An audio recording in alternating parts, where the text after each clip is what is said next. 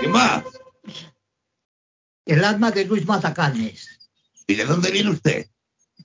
¿Del mundo? Yo no diría tanto, de Peñascosa, de la provincia de Albacete. Vengo porque el apocalipsis me ha pillado. ¿Tan pronto? No me diga. A mí es que me ha ahorrado enseguida. El día que estaba flojo, eh, falta de vitaminas o el mismo alcohol que me gusta una gotica. ¿Y usted quién es? Yo soy San Pedro. Hombre, San Pedro. Pero bueno, tanto gusto, me alegro de conocerlo.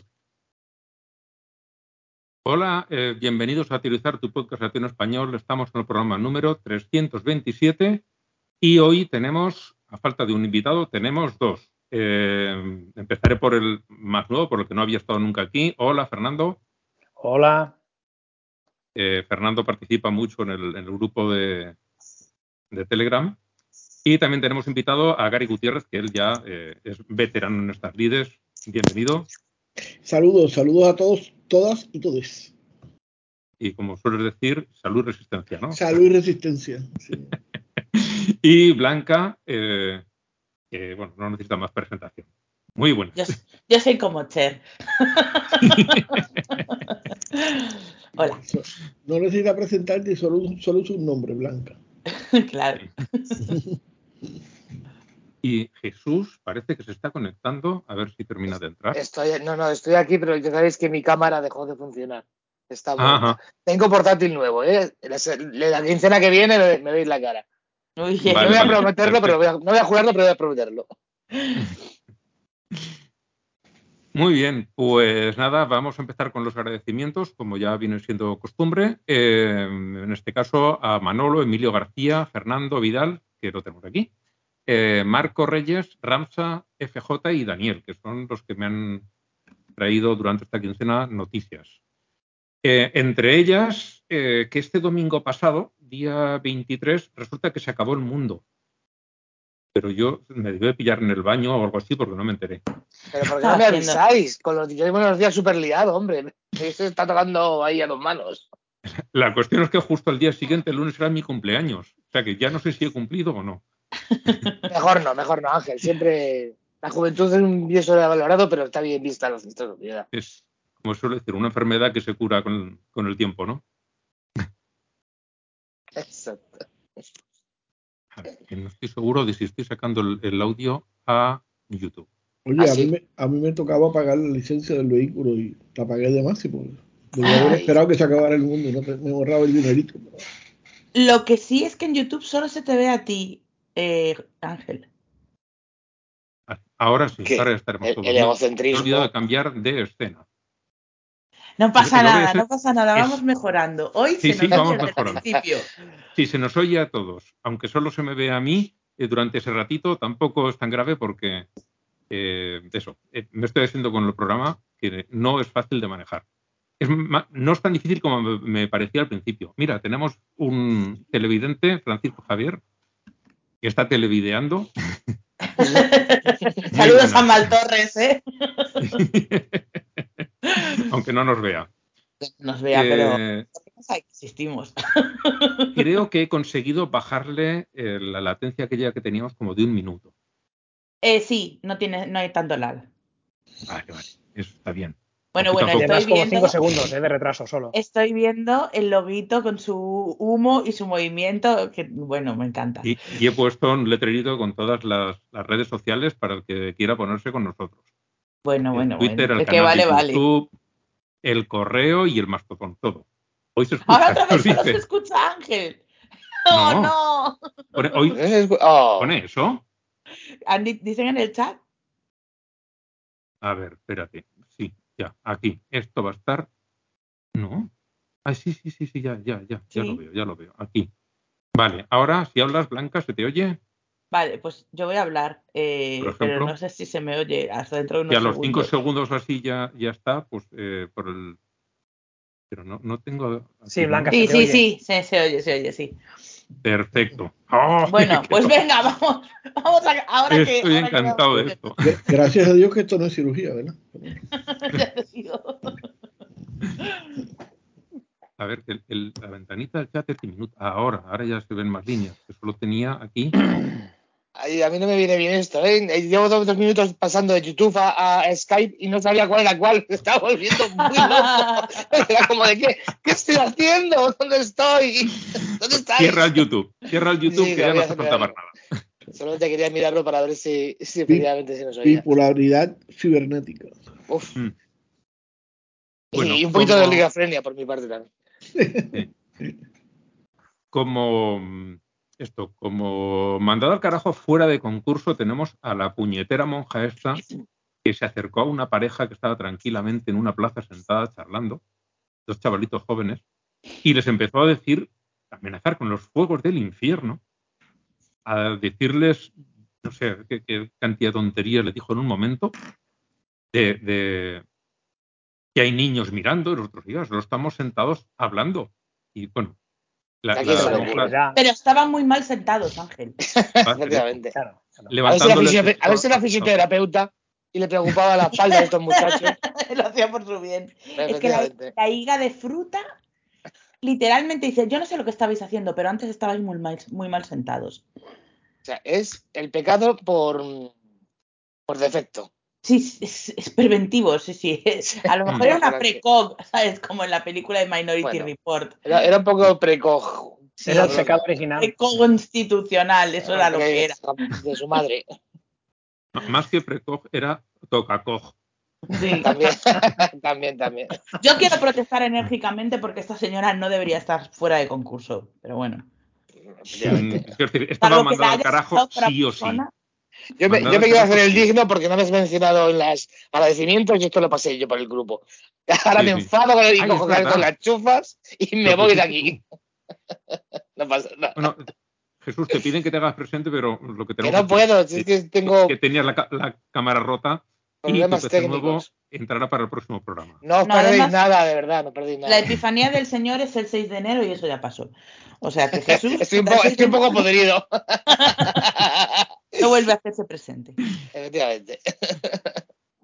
Bueno, a ver, mandadas al carajo. Mm, ¿Alguien lo tiene ya elegido o trae alguien, alguien, alguno de su propia cosecha? Yo tengo elegido. ¿Tú tienes elegido? Venga. Sí. Eh, yo me voy a quedar con la primera. Porque eh, no, seguramente hay peores personas por aquí abajo, pero em, como, tengo una niña de nueve años y además corazón, esta cosa me afecta mucho. Es una persona, bueno, no sé si es una persona, una tipa llamada Laura Streetman, activista pro parto de Ohio, eh, y que conste que no es la primera vez que leo un argumento por este lado. Que dice que, mm, que, bueno, pues que si tienes 10 años y te han violado y has tenido la desgracia de quedarte embarazada, pues que, a ver, mm, ella no está muy segura de si estás preparada para mm, ser madre o no, pero sabes jugar con muñecas, ¿verdad? Y es como, eh, Primero, número uno, que le quiten la custodia de sus hijos a esta persona, porque si cree que criar un hijo es como jugar con muñecas, no debería criar niños. Eso ya, número uno, eso ya para empezar. Y segundo, eh, sinceramente, o sea, sinceramente, no soy capaz de creerme que esta persona se crea lo que está diciendo. O sea, no creo que nadie que no se cague encima sea capaz de pensar que es lo mismo jugar con muñecas que criar un bebé. Entonces, solo puedo pensar que es una tremendísima hija de putero por hacer ese argumento para apoyar su mierda de mm, ideología. Y pardon my friends, pero es que eh, no conozco a nadie, persona, nadie que no tenga ningún tipo de agenda política, simplemente que por sus, o sea, o económico o lo que sea, que por sus ideas no vea la aberración que es que una niña de 10 años dé a luz un bebé. Entonces, como no me puedo creer que esté tan perturbada para pensar que eso es normal, pues solo puedo pensar que es una mala persona. Así que mm, espero que le pasen cosas horribles. Y ya está. Oye, Blanca, esta, mujer probablemente es de estas pendejos que, en Estados Unidos se pasan gritando de que a mis hijos los, los escribo yo y yo soy el que mm. decido sobre ella, entonces eh, le, niegan el derecho a los padres de esta niña a decidir sobre, o sea, entonces eh, esto de que, de que a, mis, a, mis hijos los crío yo y no el Estado, hmm. pues le aplica a ellos, eh, pero no lo aplica a más nadie, ¿no? Eh, si tú lo quieres llevar a que, una, a que un drag le lea, le lea cuentos como hacen ahora en Estados Unidos, pues no tiene derecho a eso, pero, pero ellos tienen, ellos tienen, ¿verdad? Este, bueno, iba. sí, derecho a obligar estaba pensando, a obligar estaba pensando que, que, llevar a un drag a, a, ¿cómo es? a, que, a, un drag le lea, pues no voy la misa, pero bueno, eso es que, es que de verdad, no, no voy a leer todo lo que ha dicho esta mujer, pero es que ahora he vuelto a abrir la noticia y dice. Eh, lo que yo sé es que cuando mi hija tenía 10 años, no hacía más que pedirme y suplicarme eh, que tener una hermanita o eh, un bebé, claro, un bebé mm, que lo tuviera la madre. Y es que es como, claro, pedí una hermanita, efectivamente, porque tenía edad de tener hermanos, no hijos. O sea, es que... Mm, por favor, que hable otra persona. Sí, esto es una noticia en la que, eh, como decía, no me acuerdo dónde, está todo fractalmente mal. Da igual con qué nivel de detalle lo mires, está mal. Es increíble, dice. y, aunque y aunque, un embarazo podría resultar difícil para una niña, para un cuerpo de 10 años. Podría. Bueno, podría, no está ¿eh? demostrado. no está demostrado, ¿eh? Podría, tal vez, igual le encanta. Que a lo mejor se revienta por dentro, pero bueno, lo importante es que no aborte, claro. Qué de puta madre es esto que me está pasando. O sea, yo tenía 34 años y odié cada segundo. o sea, en fin. Ah. Bueno, pero esta señora es del mismo partido de la gente que cree que las niñas de 12 años se deben casar, ¿verdad? Se pueden casar. Que está por ahí un poco más abajo también, en las manadas del carajo, creo. Sí, sí, también aquí en el carajo. Sí, también, también por ahí. Voy a cerrar la noticia porque cada frase que leo me enfurece más. Blanca, que normalmente los domingos se que se cabrea soy yo. Es que me va a dar un infarto, os lo digo en serio. Por eso yo hoy he marcado en blanca y no he leído ninguna noticia. Estoy como la rosa, estoy contentísimo. Ciérrala. No, es que yo esta ya la leí, o sea, no, no, como sabéis, yo nunca leo el bosquejo, pero es que esta noticia la leí en su momento. Hmm. Bueno, eh, nuestro televidente Gary te manda recuerdos porque él también es boricua. Ah, sí, saludos, saludos. Yo tengo una ventanita con el chat de YouTube y soy el que está viendo los mensajes, solo yo. Pues, pues enviar un mensaje a Ángel para que te envíe mi número de teléfono. Dale ah. me gusta en YouTube. Sí, exacto. Pero si le envías un mensaje a Ángel eh, y se ponen de acuerdo, pues sí, o, no sé, me puedes me puede buscar en las redes. Gracias. Pues, Mm. Bueno, él participa en el grupo de Telegram. Si, bueno, está en Telegram. Si quieres, eh, FJ, me mandas el número de teléfono y yo se lo paso a, seguro, a, Gary. Vale. Eh, o no, o tengo el tuyo, Gary. Le paso por eso, por eso, sí, sí. Le paso a el tuyo y ya está. Le paso tu contacto. Em, Fernando, ¿tienes tú o Jesús? ¿Tenéis ya, bueno, alguno de los tres? Si me permitís, me cago en la disonancia cognitiva que le impide a la gente darse cuenta de que el Dalai Lama es un puto cerdo. O sea, los que cuando, cuando alguien admira a otra persona y ve mm. una prueba irrefutable de que es un cerdo, pero es que lo he adorado toda mi vida, entonces, ¿qué hago yo con la mía? Mm, ¿Perderla y parecer un imbécil? No, no, no, no, eso era una broma estaba jugando y no es un puto pederasta. Reconsiderar tus ideas. no lo habéis entendido. de verdad. Me cago en la disonancia cognitiva. Mm. Mira, yo creo, yo creo que además de disonancia cognitiva, aquí hay un tema incluso de orgullo. De cómo voy a cambiar yo mis ideas. No puede ser. Si todo gira en torno a lo que yo creo. Ah. Entonces, el problema es un poco más profundo incluso que la disonancia cognitiva. Es que, claro, pierden, pierden, el suelo que pisan. Es, sí, sí, claro. Donde, donde apoyan su vida y de repente se, les, se les va. Entonces, pero ¿qué, es que esto que dices tú... Pues, pues, darte cuenta y cambiar, coño. Claro. Pero bueno, es que... cambio, estoy quedo como, cambio estoy quedo como un imbécil. No, cuando quedas como un imbécil es cuando no lo cambias. Mm, es increíble. Sí, sí, sí. Es increíble. bueno, el Dalai Lama lo tenemos por ahí abajo porque también ha aparecido un vídeo en el que estaba toqueteando a una niña.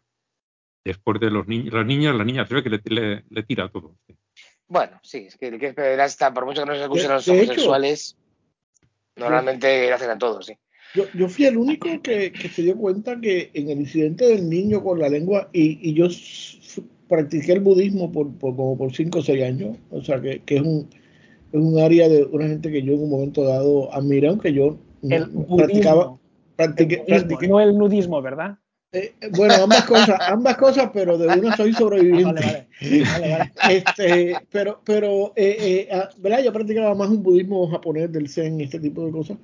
Pero yo me quedé, me quedé, sorprendido porque en el video anterior, donde el incidente de la lengua, yo estoy seguro de que el Dalai Lama le acerca la mano del niño a la falda. cuando uno mira el video, que él lo ala el brazo del niño queda, queda, en la mano del niño queda en la falda del Dalai. Ah, ah, o sea, que es su entrepierna, vamos. Exacto, exacto. Yo la verdad es que tengo que decir que no he visto el vídeo. Yo vi el vídeo, pero no me fijé en los detalles. Yo no lo he visto porque he pensado que me iba a dar mucho asco y que para qué, ya sabía lo que pasaba. En eso tienes rato. Iba a dar mucho asco. Pero bueno. Mira, mira me la pusieron mal a mí para decidir aquí por, por quién, porque obviamente eh, uno eh, le sale el nacionalismo. Eh, yo soy un anarquista nacionalista, así que imagínate. Este, así que voy al mío, ¿verdad? El de Proyecto de Dignidad, que esta gente, para joder, no tiene precio y, y, y son gente que, que representan una minoría de, de menos de un, de un 10%, de un 5% casi de, de, de la, del voto en las elecciones y que, y que, quiere decir que es la mitad, porque aquí participó en esa elección menos del 40% de, de, la gente elegible.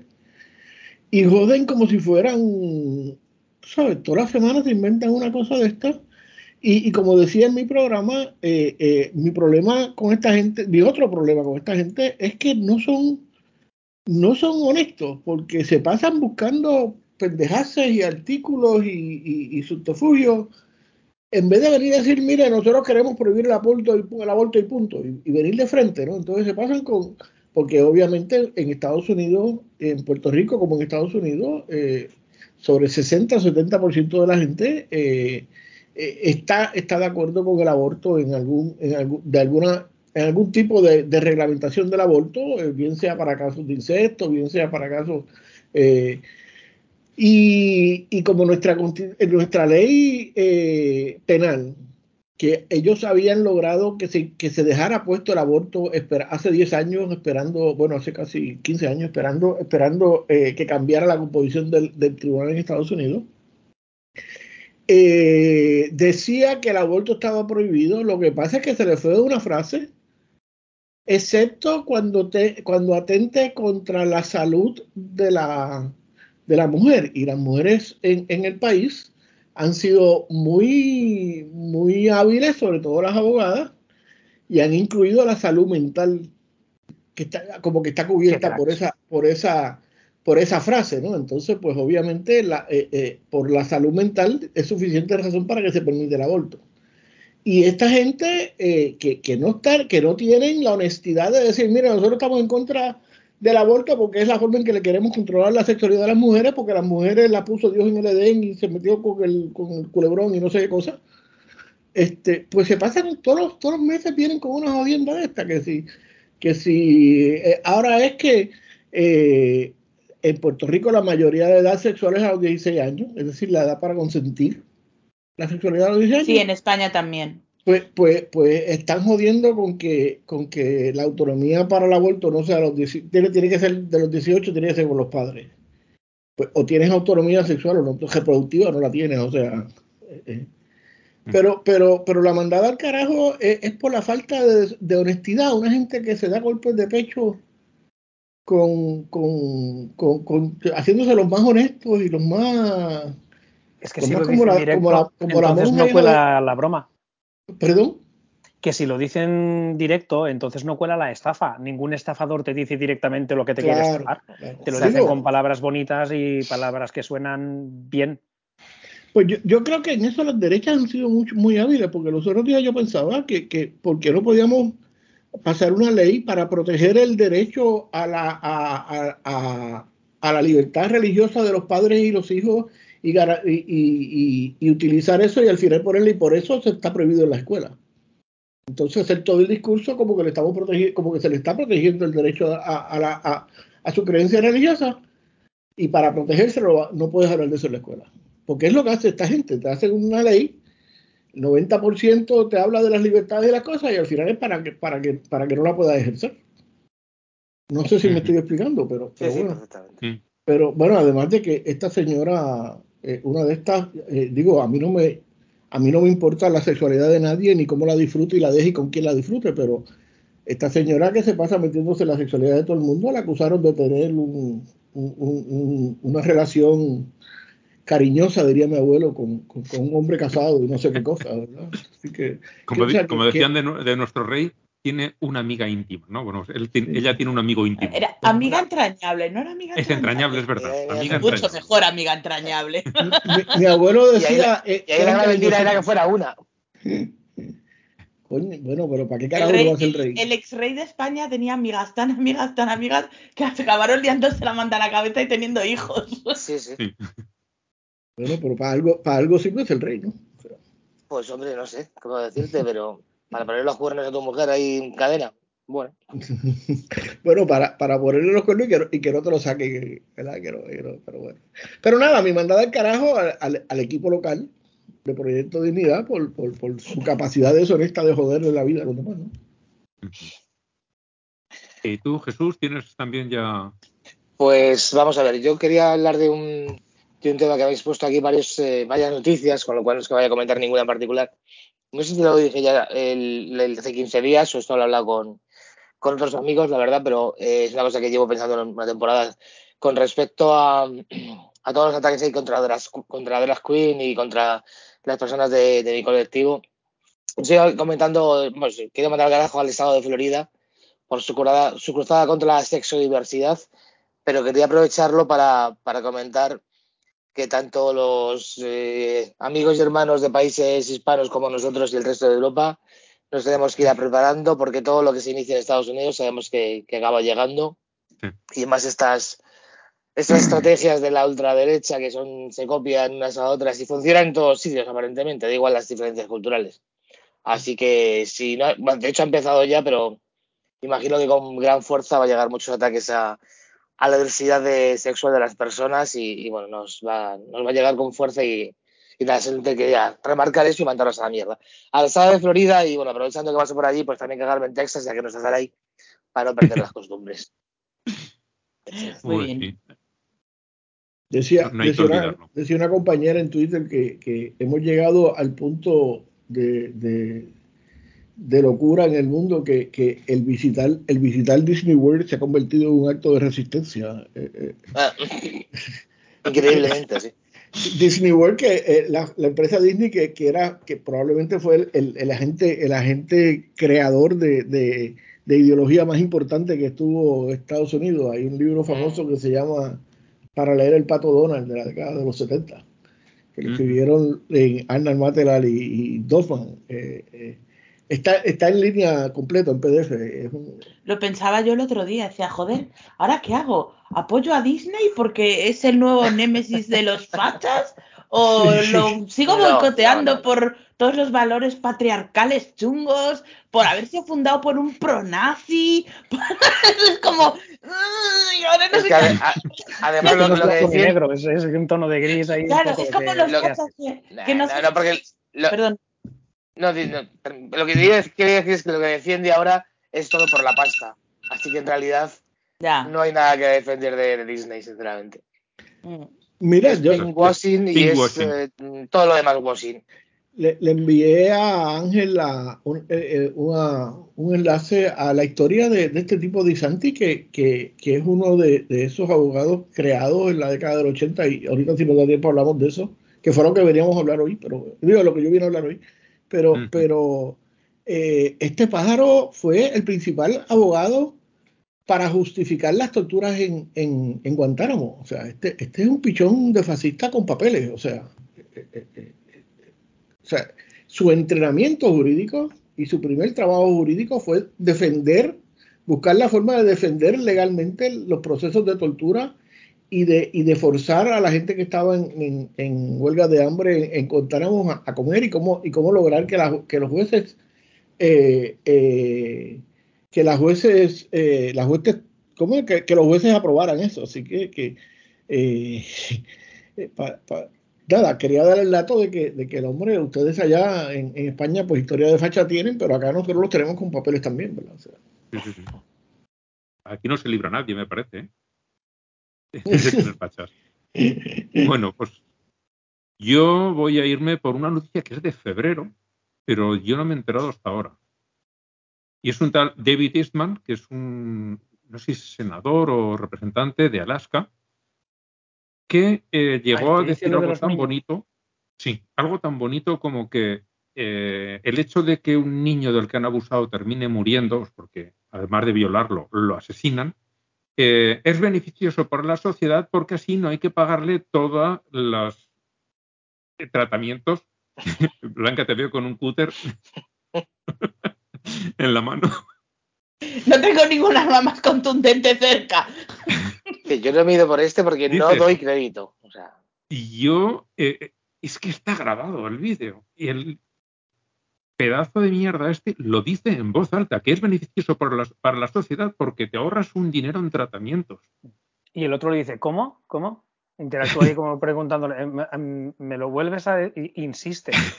sí, sí, además es súper bueno porque dice, igual no se me ha entendido bien, quiero decir que nos vamos a ahorrar mucho dinero en tratamientos. Si te has entendido perfectamente, hijo del putero, de mierda. Es que tienen dentro de la cabeza la idea de vamos a ahorrar dinero al país, que eso es el, el fin máximo, y, y, da igual, aunque se mueran niños. O sea, le, para, en, en, su mente suena espectacular lo bueno, de ahorrar dinero sí, para sí, el sí. país, pero no sugiere que le quiten su sueldo, que también ahorraría dinero al país. Quiero decir que a mí no me parece tan loco, porque tened en cuenta que, que, vivo en la Comunidad de Madrid y aquí dejaron morir a los ancianos con tal de no llevarlos a, a los hospitales, pero se ahorró dinero, claro. Y de ahí no recuerdo que, que, a los niños a los niños pobres se les daba de comer pizza recalentada de una empresa de Eso mierda. ahorra dinero. Claro. Bueno, ahorra dinero no a las arcas, pero al, al que le toca el contratito. Iba a decir, yo no sé si ahorra dinero o simplemente lo hicieron para que fuera los bolsillos que ellos querían. Efectivamente. Claro. Y así ahora. Bueno, que, porque no son baratas las pizzas de Telepizza. No, no. Y además no hace bueno a lo otro, pero vamos, es que es la, la, el mismo tipo de, de pelaje, hijo de. Y, y, y una, candidata a la comunidad, una candidata a la Comunidad de Madrid, después de que derribasen la casa de una familia de muy bajos recursos, fue a hacerse fotos delante de las de las ruinas para decir, sí, sí, así es como hay que actuar contra la gente que tiene viviendas ilegales. O sea, de verdad, ¿entendéis por qué yo me quiero ir de esta ciudad y, me, y prenderle fuego sí. mientras salga? y sacudir el polvo de, de, las suelas, ¿no? Cuando salgas de allí. Pero vamos, de verdad qué horror con lo, con lo estupenda que era esta ciudad y lo que se ha convertido. Y lo bueno. terrible es que esos hijos de puta realmente creen esas cosas. O sea, uno puede uno pudiera decir, bueno, eso lo están diciendo para, pa, pa, nosotros aquí en Puerto Rico decimos para gradas, ¿no? Para, para gran público. Mm. Pero lo terrible es que, que, que, que, que sí, que estos hijos de puta se, se, se, se, creen, se creen esas cosas. O sea, pues se mira, creen... Gary, yo no, no estoy tan seguro, o sea, creo que estos que lo dicen se lo medio creen, pero les dicen que tienen que decirlo. Creo que los que mandan que tienen que decirlo no les importa la mierda, ellos lo que quieren ah, es claro. conseguir su pasta, en fin, el poder, no sé qué. Pero lo terrible de todo para mí es que hay gente que les vota y que claro. les da ese poder porque de verdad se creen esas mierdas. Que dices, vamos a ver. Sí, sí, totalmente. O sea, puedes, puedes, no estar de acuerdo con alguien con sus ideas políticas, pero esto, esto rebasa Mira, todo. Yo, o sea... yo, yo, no sé si, si veis el intermedio o no. Yo, yo hace tiempo que dejé de verlo, pero sí que he visto alguna vez los vídeos de, de lo que hacía Tais Villa. Eh, de ir a, a, los barrios Ellos. ricos y a los barrios pobres a preguntar lo mismo. Eh, y, y, de verdad que, o sea, no se me ocurre una mejor cosa para avivar el odio de clases que esa sección. Yo recuerdo, o sea, eh, una vez que les preguntó cuando se quería subir el salario mínimo interprofesional, y se subió. Eh, Perdón, que te, te quiero hacer una postilla blanca para que la gente que no lo conozca. Sí. Se quería subir de muy bajo a bastante bajo. Sí. No es que fuera una cosa loca, ¿eh? Estaba en 600 euros por aquel entonces, el salario es que mínimo profesional para jornada completa. Atiende, ¿eh? Y, y, recuerdo que les iban y les preguntaban, Y yo, sí, sí, 600 euros perfectamente para vivir y tal. Y luego le preguntan, ¿cuánto necesitas tú para vivir al mes? 4.000, 5.000, 6.000, 10.000. Sí, sí, es como, o sea, nosotros para esa gente somos personas, pero poco. O sea, no, no somos iguales que ellos. O sea, ellos no. te van a decir, no, no, tú eres peor que yo, pero tienen la profunda creencia de que lo somos. De que no tenemos las mismas necesidades, ni los mismos derechos, ni los mismos anhelos que ellos. A mí me, quedó eso muy claro eh, cuando en Chile hubo aquellas revueltas por una subida prácticamente insignificante del metro, hmm. que fue cuando dijeron, mira, hasta aquí hemos llegado y montaron una revolución por una subida ínfima del billete de metro. Eh, la, gente de la alta sociedad dijeron, pero ¿quién iba a pensar que esta gente estaba eh, o, se considera que está tan mal? O los estás jodiendo de todas las maneras posibles. Les, les quitas el salario mínimo y les pagas lo que sea, salarios de esclavitud. los tratas como la mierda. tú te libras de pagar impuestos y haces que los paguen ellos que no tienen. Y cuando se rebotan, te extraña que la gente eh, estalle es, esa desconexión del mundo real que tienen es impresionante. Sigue haciéndolo de vez en cuando, ¿eh? lo de barrio rico, barrio pobre, sigue haciéndolo. Y siguen saliendo las mismas, las mismas diferencias, los mismos contrastes. Bueno, acá, acá circuló la noticia de que el, salario promedio en Puerto Rico era de 15 dólares la hora, cuando en realidad el salario promedio en el país es el salario llamado mínimo en Estados Unidos, que es 8.25 que en Puerto Rico, como territorio colonial, es el, es el, salario máximo, es el salario que le pagan a todo el mundo, porque es el que menos permite la ley. Y, claro, cuando tú miras la metodología de la noticia, eh, incluyeron todos los gerenciales de las grandes corporaciones estadounidenses y incluyeron los trabajadores de, comida rápida y, y, voilà, todo el mundo, todo el mundo gana 15 pesos la hora, ¿no? Eh, eh, sí, sí, sí yo te miro a comerte un pollo y nos hemos comido medio pollo cada uno, eh, eh, ese, ese, fue el ejemplo que yo utilicé, ese fue el ejemplo que yo utilicé en, la, en, en, el programa. No, no, no pero ahora, para ahora puedo decir, Ángel me invita a comer un pollo y él se comió el pollo y yo me comí un ala y nos comimos medio pollo, ¿verdad? Cada uno. yo digo más, yo te, te miro comer el pollo. Exacto, exacto. Pero bueno. bueno, vamos. Oye, la, la, del carajo son son colectivas, son, interseccionales, las mandadas al carajo. ¿Quién, ha tenido, ¿Quién ha tenido una explosión yo, he sido yo. Para cerrar ya los mandas al carajo, vamos a pasar ah, al siguiente, a los triunfos. De verdad que he pensado que a alguien le había pasado algo. Ah, tengo aquí efectitos. Hay estas cosas modernas. Yo no me gusta lo de antes, lo de antes. Cuanto más conservador, mejor.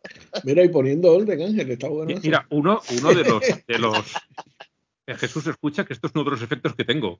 Todo es gay.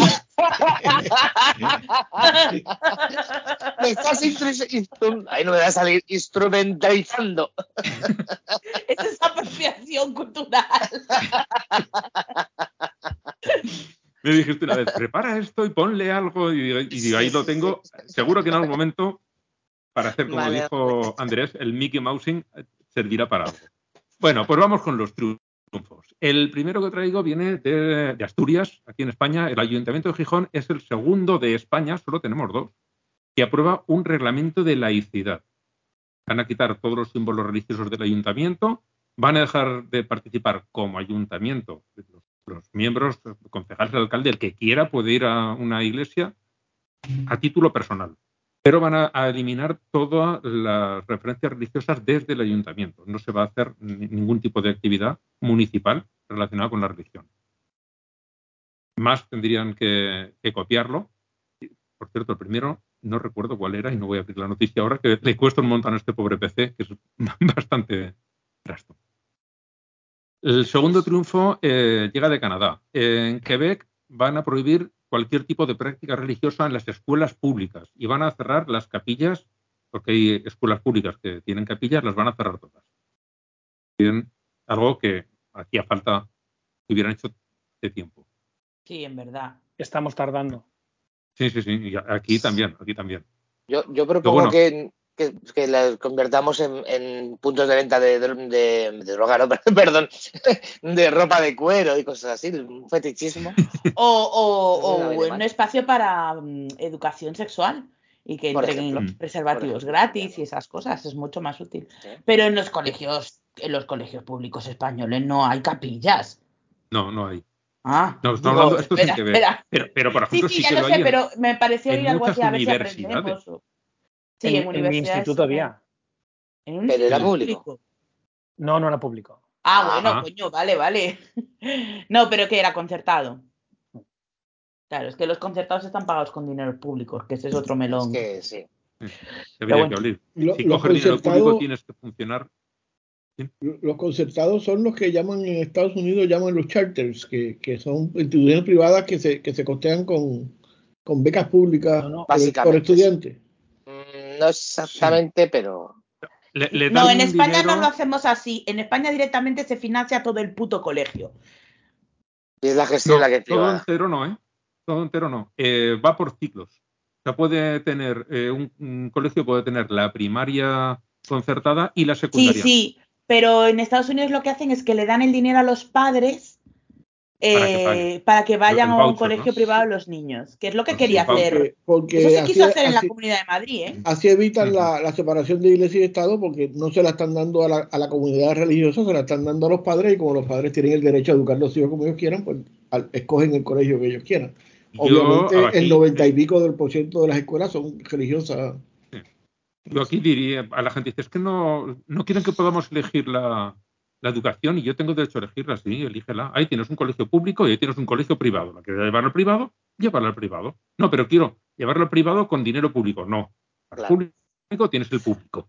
Pero es que además, es verdad que la Constitución, maldito artículo es el 17, me parece, no recuerdo mal, eh, avala que los padres tienen derecho a elegir la educación. Pero entonces, si yo tengo un hijo y quiero mm, educarlo en el nazismo o quiero educarlo en el, uso de armas de fuego para matar a la gente desde balcones, pues estoy en mi derecho. Pues no, joder, como todos habrá un límite. La protección de la infancia, los derechos humanos, pero todo eso se lo pasa por el forro de, las bolas. Además que no dice la educación a la carta, no, derecho a la educación. Como si tienes derecho a la sanidad, tienes derecho incluso a cambiar de médico. ¿Tienes derecho a pedir que tu médico sea el personaje de George Clooney en urgencias? No lo tienes. o sea, no, no, eso no se puede, por desgracia. sabía que iba a dar la postilla. Sabía. Sí, bueno, es lo que decíamos ahorita, que eh, yo tengo derecho a educar los hijos como yo quiera, siempre y cuando sea como diga el cura, ¿no? siempre y cuando sea como ah. diga. Mm. Entonces, pues, pues, tú sabes. Es que esta gente dice, yo elijo cómo eh, se educan mis hijos y los tuyos. Claro, claro, claro. Yo tengo derecho a educar a mis hijos, tú no los tienes, tú porque tú estás equivocado. y, con el dinero de todos, claro. Claro. Bueno, eh, otro triunfo más que tenemos es que en Japón se va a pasar a considerar abuso infantil la participación forzosa en actividades religiosas. Por favor, por ahí un efecto de aleluya, viva, todo. Pues, pues mira, ese no lo tengo. Sorprende. Ese no lo tengo. iré poniendo, no, es que de momento eh, mira, voy a coger la cámara. Que veas, tengo una tablet y me he hecho una paginita web. Ahí, no sé bueno, si. Bueno, qué profesional. Para, lo que te pagamos, ¿cómo te lo ocurre, de verdad? Mira, a ver, aparto mi micro. Ahí, ¿ves? Entonces, tengo diferentes. Aquí están las intros, aquí está un segmento que quiero poner y aquí tengo los efectos. Y eso, ya devuelvo la cámara al sitio que no sé a dónde apuntará. Ángel, que mucho has aprendido con Manolo. Ah, no, eso no, me Eso me lo he hecho yo esta semana, esa paginita web. Gracias. ¿Por qué? Porque la usaremos y será guay. Ah, vale, vale. Em, sí, bueno, vamos ya con el último eh, de los triunfos que a mí casi me parece, viendo lo que está pasando en Estados Unidos. Antes, de que pase a lo, antes de que pase a los esto que me dices a lo último, o sea, eh, eh, eh hemos llegado, hemos llegado a una sociedad donde consideramos un triunfo que, que, que, simplemente se protejan los niños de, de, de, de, o sea, a lo que hemos llegado, ¿no? O sea, lo, cual, una cosa que debiera ser la norma, que debiera ser lo normal, que, que, que, lo, que incluso los niños eh, escojan su religión según van creciendo y van desarrollando su, su, su, su pensamiento. Eh, tenemos que, como lo vemos como, como, como, un triunfo, ¿no? pero eso lo pensamos nosotros, pero nunca habíamos estado aquí. Claro, claro. no, no, por eso. en una sociedad en la que, en la que esto se viese mal. Sí, sí, no, no. Es un triunfo espectacular porque deberíamos haber llegado antes, pero bueno, buenos llegaron que sea tarde. Hice, hice el comentario destacando la, importancia de esto, ¿no? Porque lo que, o sea, a donde estábamos, ¿no? O sea, que, considerábamos normal que, se le empuje, eh, incluso a los hijos del otro en la escuela, que, le empujen la religión y le empujen, tú sabes, pero bueno. Nada, un comentario. Bueno, sí, el, último es que en, con la oleada que se está viendo en Estados Unidos, en Nebraska, por un único voto, por un solo voto, eh, se mantiene como legal el aborto. Pues nada, que extrañar de nada que extrañar de Nebraska, bueno, extraña que, haya salido adelante, aunque sea por un voto, sinceramente. Sí, sí, sí, pero triunfo, triunfo total. Sí, sí, sí, sí viendo lo que está pasando en Estados Unidos, es, eh, no sé, yo me he quedado sorprendido. Me quedo muy sorprendido. debe ser un sitio bastante particular. No sé si, no me acuerdo el director, hace unos años, no sé si la visteis, una, una película que se llama tal cual, Nebraska. Y pintaba un retrato de la sociedad en aquellos lares bastante curioso. De hecho, yo se la, perdón, se la recomendé a mi hermano y le dije, bueno, tienes que entender que hay una diferencia muy grande cultural pero en realidad podría titularse, si fuera en España, Palencia, porque era un poco tal cual. O sea, y él vivió en Palencia, lo digo con conocimiento de causa. Mira, junto a esto hubo dos, dos otras decisiones esta semana en Estados Unidos, una en Carolina del Sur, que también por un voto en la legislatura eh, aguantaron la ley contra el aborto, eh, también se dio eh, la misma situación.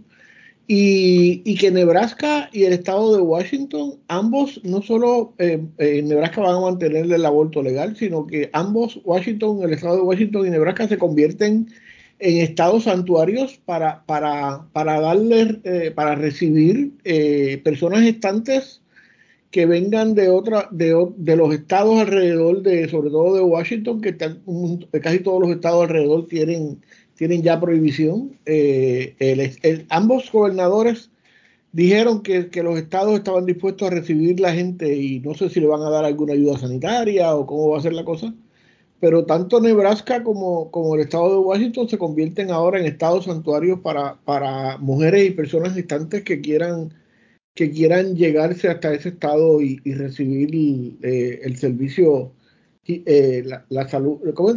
De, salud reproductiva que ellos entiendan o ellas entiendan necesario, ¿verdad? Así que, que, es, interesante porque esos estados del oeste de Estados Unidos, que son los estados que yo le llamo estados cuadrados, porque son estados que se hicieron ya en el siglo, en el siglo XIX y principio del XX, que, que, que, que los estructuraron muy, muy ordenadamente, casi todos son, son líneas rectas, las fronteras.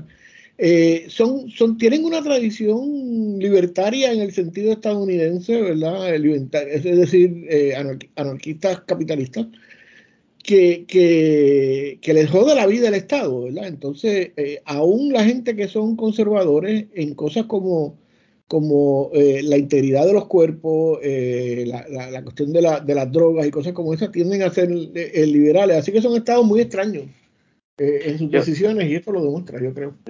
lo desconozco, pero te pregunto, Gary, ¿no será también en este caso que son estados muy despoblados y entonces que la gente vaya y pueda tener o no hijos, les interesa mujeres, que haya más personas mm, reproductivas, les interesa?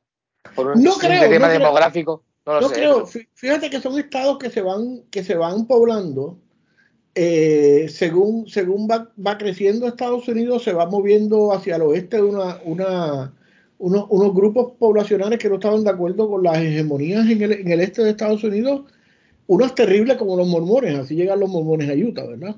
Pero, pero mm. eh, la gente que se va moviendo hacia el oeste en el siglo XIX eh, y principio del siglo XX, eh, regularmente eran gente que desconfiaban del Estado, que lo que querían era hacer su vida y que no les jodieran la vida. Y, y se van a estos sitios precisamente por lo amplio que es y, no creo que tuvieran mucho interés en que, en que se poblaran ni un carajo. Lo que quieren no, no, pero yo lo digo ahora, que esas políticas pueden Por eso, por, eso, pero eh, eh, eh, la cultura política de esos sitios yo no creo que haya cambiado. De hecho, en muchos de estos estados, como en Nebraska, hay un montón de gente que ni siquiera sabe, saca el carnet de conducir. Dice que eso es una introducción del Estado. Y, o sea, esa visión libertaria que, en Estados Unidos, a diferencia de la libertaria española, ¿verdad? que viene de una visión más socialista, eh, eh, eh, son muy fuertes en esos estados del norte, del noroeste de Estados Unidos. ¿Quién es el Estado para prohibirme conducir aunque no sepa?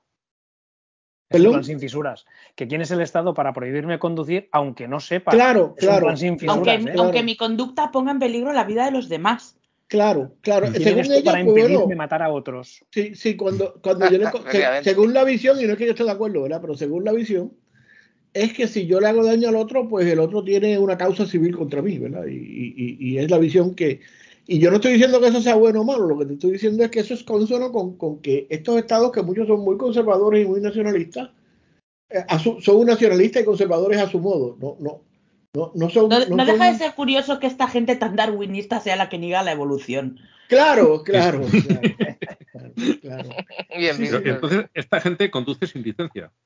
Sí, sí, bueno, hay, hay, unos, hay unos que incluso han tenido problemas porque, porque ni siquiera inscriben los vehículos, no les sacan licencia al vehículo.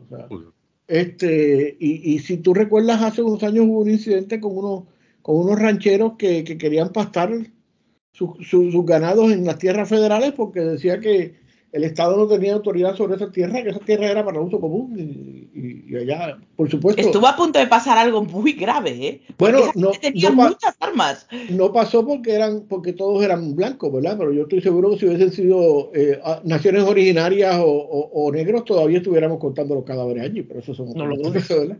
Pero nada, quería traer la nota de que, de que Estados Unidos es un sitio medio complejo y, esta, y esta área del noroeste es, bien extraña. Es, o sea, eh, eh, eh, esta gente, como te digo, son, son ese, esa tendencia del anarquismo capitalista que, que, probablemente esto de, haya mucho apoyo al respeto al aborto por, por la cuestión de, de, a mí no me digas que me tengo que poner mascarilla y no me digas qué hacer con el cuerpo de las mujeres y no le digas a nadie qué hacer con su cuerpo, ¿verdad? Ese tipo de cosas. Seguramente luego les dicen a los demás qué tienen que hacer en otras circunstancias. quería aprovechar que habías hablado esto de, del problema este con, con, el pasto y tal, para comentar, no viene a cuento de nada de esto, ¿eh? pero me he acordado y mm, aprovechando el todo es gay, pues quería meter la morcilla LGTBI. Eh, ha habido un caso ahora en España que ha saltado a, a la palestra de unos chicos, una pareja de, de chicos que son ganaderos, no, no recuerdo de dónde, de dónde, exactamente. El caso es que tienen a todo el pueblo en contra y se están haciendo la vida imposible hasta el punto de que tendrían derecho a unos pastos comunales para alimentar al ganado y tal, y sus propios vecinos les han negado el acceso. Pero luego, claro, para cuando el día del orgullo hetero. Y nada, hasta aquí mi aportación. Todo es gay. Que si no lo digo, reviento. Hay una serie oscura de la década de los 90 que se llama Northern Exposure, que es supuestamente en Alaska, y, tiene como cuatro o cinco temporadas y en la tercera temporada una, una pareja de, de, hombres gay llegan al pueblo y, y compran una, una, mansión vieja para hacerla una especie de, de postal, de, hostal, perdón. Y, y, es maravilloso porque está este, el, el jefe, el, la persona más importante del pueblo, la persona con el dinero del pueblo, entonces está tan orgulloso porque viene esta gente joven a invertir y qué sé yo, entonces se da se da, se da de frente con que son una pareja gay y toda ese, esa, esa, temporada, que no sé si es la tercera o la cuarta, es, es como el hombre brega su, su, su ansiedad por, por, el desarrollo económico y, el gusto por el dinero y esas cosas con la aberración, entre comillas, de estos dos que vienen aquí, son los que... eh, eh, eh, y, y, se, y trasluce esto también porque Alaska también tiene esa visión ¿verdad? De que, de que en última instancia eh, lo que haga cada cual es lo que hace cada cual y, a mí lo que me importa son los chavos, ¿verdad? Entonces, mm. eh, un poco, un poco eh, ilustra lo que hablábamos ahorita de los libertarios en torno a estos temas. Pero bueno. bueno una de las cosas por las que venías, aparte de compartir, Gary, es para comentarnos el desconocimiento que teníamos nosotros de, cómo funcionan los fondos de, de FEMA que era la noticia esta que habían dado 32 millones para reconstruir iglesias, solo para una de ellas ya eran 6 millones. ¿Qué pedazo de iglesia tiene que ser? los, datos, los datos son más escalofriantes que eso. Son 250 millones de dólares y 32 son solo para esa iglesia. Que, 32 son para esa iglesia. Sí, sí, que era una iglesia, era una iglesia que en la década del 90 construyó una, una, una torre multipiso de unos 10 pisos y tenían un museo donde ilustraba cómo los hombres convivían con los hombres y las mujeres convivían con, con los dinosaurios y esas cosas, ¿no? Era una especie así como el arca de, del vecino de Manolo allá en Kentucky. Eh, y, que, y que quebró, eh, que el, el, pastor se vio envuelto en un problema de falda y se tuvo que ir del país y tuvo que darle la mitad de la iglesia a la esposa que se quedó con él. Y bueno, eso es un pochinche eh, de, de, corporaciones. Y, y, esta gente recibe ese dinero pero, pero cuando, cuando, cuando vi la, el, el pasada la pasada edición, vi, vi la cara de, de, de, perplejidad de, Blanca y de los compañeros, no entendían cómo se daba esto. Eh, pues voy a tratar de hacer sentido un poco de, lo que acá llamamos América de Beautiful, ¿verdad? Este, y, todo esto comienza eh, con la década de los 60 y los 70. Estados Unidos como producto de su contracultura, empieza a tomar unos, pasos adelantados en, visibilizar las otredades. Y, y esto lleva incluso a la legalización del aborto en 1973. Y esto es importante porque en, en el 73, eh, ya a varios años de la, de la ley de los derechos humanos, eh, el discurso racista no se podía tomar tan abiertamente como se hacía antes y las derechas, y hablo ahora de la derecha pensante, de los tanques de pensamiento, eh, tienen que buscarse un nuevo chivo, expiatorio. Entonces se inventan una, como dicen los hermanos mexicanos, la mamada esta de la, de la de la familia, de la familia cristiana, que, que, coño, cualquiera que mire la Biblia y mire las familias en la Biblia se da cuenta de que, de que estamos hablando, ¿verdad? Pero, pero de hecho, yo estuve hablando con, con Kierkegaard en su, en su podcast sobre, sobre la familia, sobre el mito de la familia cristiana. La cuestión es que, que esta gente empieza, eh, se da cuenta que se quedan sin discurso, se da cuenta de que la prohibición del aborto les da un espacio, y empiezan, porque lo grande de la derecha es que siempre piensa a largo plazo. La derecha siempre piensa a 10 y 15 años. Entonces, eh, ¿qué hacen? Toman un, una estrategia que utilizaron en el siglo XIX cuando, cuando eh, se dieron cuenta de que, de que los, laicos, digo, los humanistas se le habían quedado con el país y le habían fundado un país, en el 18 le habían fundado un país laico y no con los cristianos. Eh, eh, en aquella época empiezan a, crear conocimiento y escuelas para producir la gente que iba a defender estas cosas. De hecho, un tiro por la culata fue que para, para eso enseñaron a, a, leer a las mujeres y adivinan que las mujeres se pusieron a leer otras cosas y y empezaron a exigir votos y todo. Pero, pero bueno, este, eso, eso es para, otra historia, ¿verdad? Este, lo, que pasa es que tú le das una herramienta a alguien y siempre encuentra un uso alternativo. Claro, claro, claro. Sí, sí, siempre la deforman. ¿Qué vamos a hacer? Este, como decía mi abuelo, siempre tiran para el monte, pero bueno. Este, la cuestión es que eh, eh, eh, en, el, en la década del 70 recurren a ese viejo truco y en este caso empiezan a crear universidades o programas universitarios en, instituciones religiosas para crear pensamiento legal religioso, para crear abogados y abogadas que miraran la ley y desarrollaran la ley, construyeran la ley desde el pensamiento conservador religioso. De hecho, ahorita te decía, Disanti parece ser producto de, de esta época, porque en esta época a finales de los 70 es que él va a la universidad y, y, luego, y luego pues termina siendo el, director legal de, los, de, los, de las torturas en Guantánamo, ¿verdad?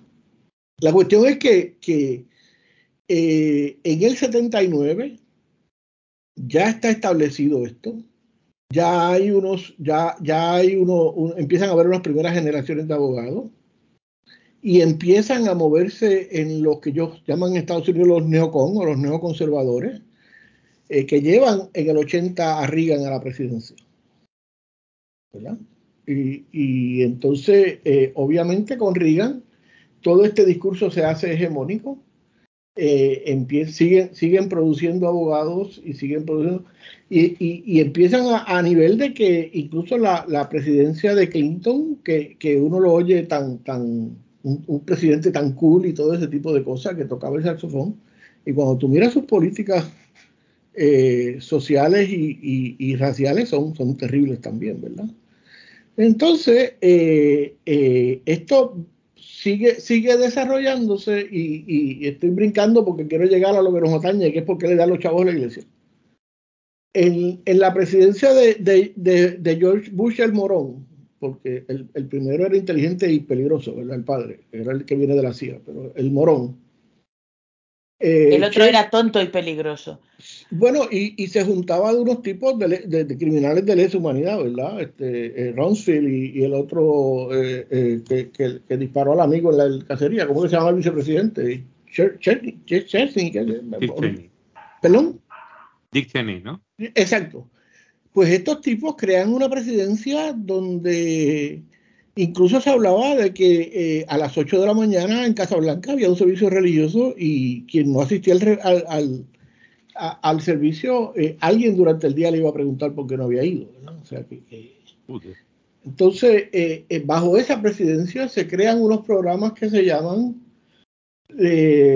las oficinas de base de fe que empieza a canalizar fondos para que a través de, de, estas oficinas lleguen a todos los condados, los municipios, las ciudades, que organicen oficinas de base de fe, eh, eh, asistencia económica para, para estas oficinas.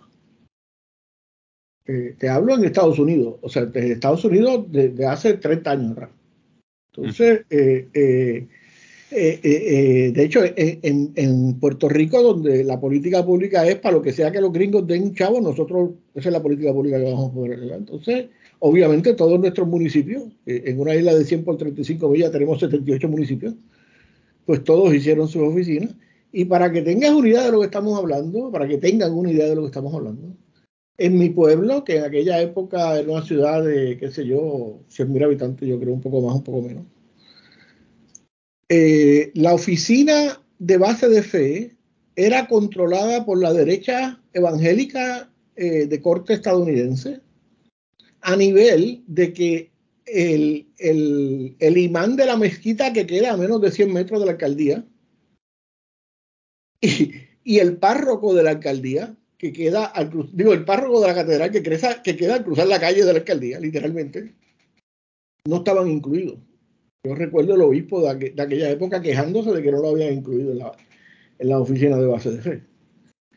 Entonces, es a través de esa, de esa gente que se legaliza, a pesar de la división de iglesia y Estado, eh, eh, el, canalizar fondos a, través de, de socolor de la obra social que hacen esas iglesias sin un informe, sin, necesidad de, cuestionar nada. Aquí en Puerto Rico, cualquier organización que se hace fines de lucro tiene que presentar enormes cantidad de informes anuales por, con peritos de contabilidad ilegales, eh, eh, dando, justificando por qué, por, el, por qué se le debe mantener ese, ese espacio de, de no tener que pagar contribuciones porque son, porque son de, sin, lucro. Pues a la iglesia no tienen que hacer eso. Así que se canaliza todo ese dinero. Bueno, finalmente, eh, eso brincamos ahora al innombrable amarillo, quien, quien tras los eh, paralelo con, lo, con, con, el, con, los huracanes de, de Irma y Manía que destruyeron el Puerto Rico del, del, del, del 2017. Una cosa el, innombrable amarillo es el, el Chieto el, el, 45, el 45 naranja, que, que, no lo vamos a nombrar porque el señor te reprenda. Pero bueno, eh, eh, bueno, pues, pues el idiota este, que hoy está acusado por, por múltiples cosas, tiene casi 20 procesos legales cogiendo en su contra, asigna dinero, asigna los eh, fondos a Puerto Rico eh, digo, lo asigna, dinero eh, de FEMA, que es la Oficina Federal para el Manejo de Emergencia, para, para que a través de esa oficina este dinero le llegue a las iglesias afectadas por desastres. Oficina, y esto es lo importante. La Oficina de Manejo de Emergencia en, Estados Unidos, que controla la forma en que, es una especie de, de, seguro donde la gente que tiene propiedades paga unas primas para que en caso de, desastres nacionales se les reimburse algún tipo de, la pérdida. Esa oficina está escrita a lo que se llama la oficina, el Homeland Security o la oficina para, para la seguridad eh, de la patria, ¿no? Nacional. Homeland, de, Homeland, yo no sé cómo traducir Homeland, eh, eh, sería la patria, ¿no? Mm. Pero, pero, pero, o sea que fíjate que, que, que tiene, tiene un, un, componente de, de, seguridad bélica en la cosa, ¿no? Pues es de esos fondos que finalmente en, en, el país que, funciona a base de el país, en nuestro país en los últimos 10 años, yo creo, no, no tiene gobierno.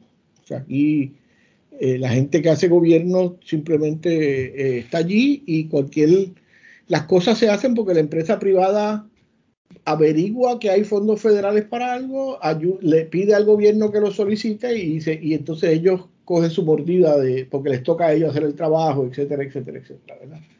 Para que tengas una idea, eh, acaban de, de, regresar 45 millones de dólares que había para renta para, para, ayuda a la renta directa de los pobres para poder cualificar para 60 millones para construcción de nuevas viviendas cuando en el país hay un el país ha perdido casi un millón de habitantes en, en 10 años y hay un montón de, estructuras abandonadas que lo que hay que pero como, como el, el Estado hace simplemente lo que, lo que las organizaciones privadas le estimulen a hacer a través de pedir fondos federales, pues esta iglesia se da cuenta de que el innombrable había, había dado esos chavos, estaban a punto de venderse, y es esta iglesia la que, la que hace el pedido a Washington.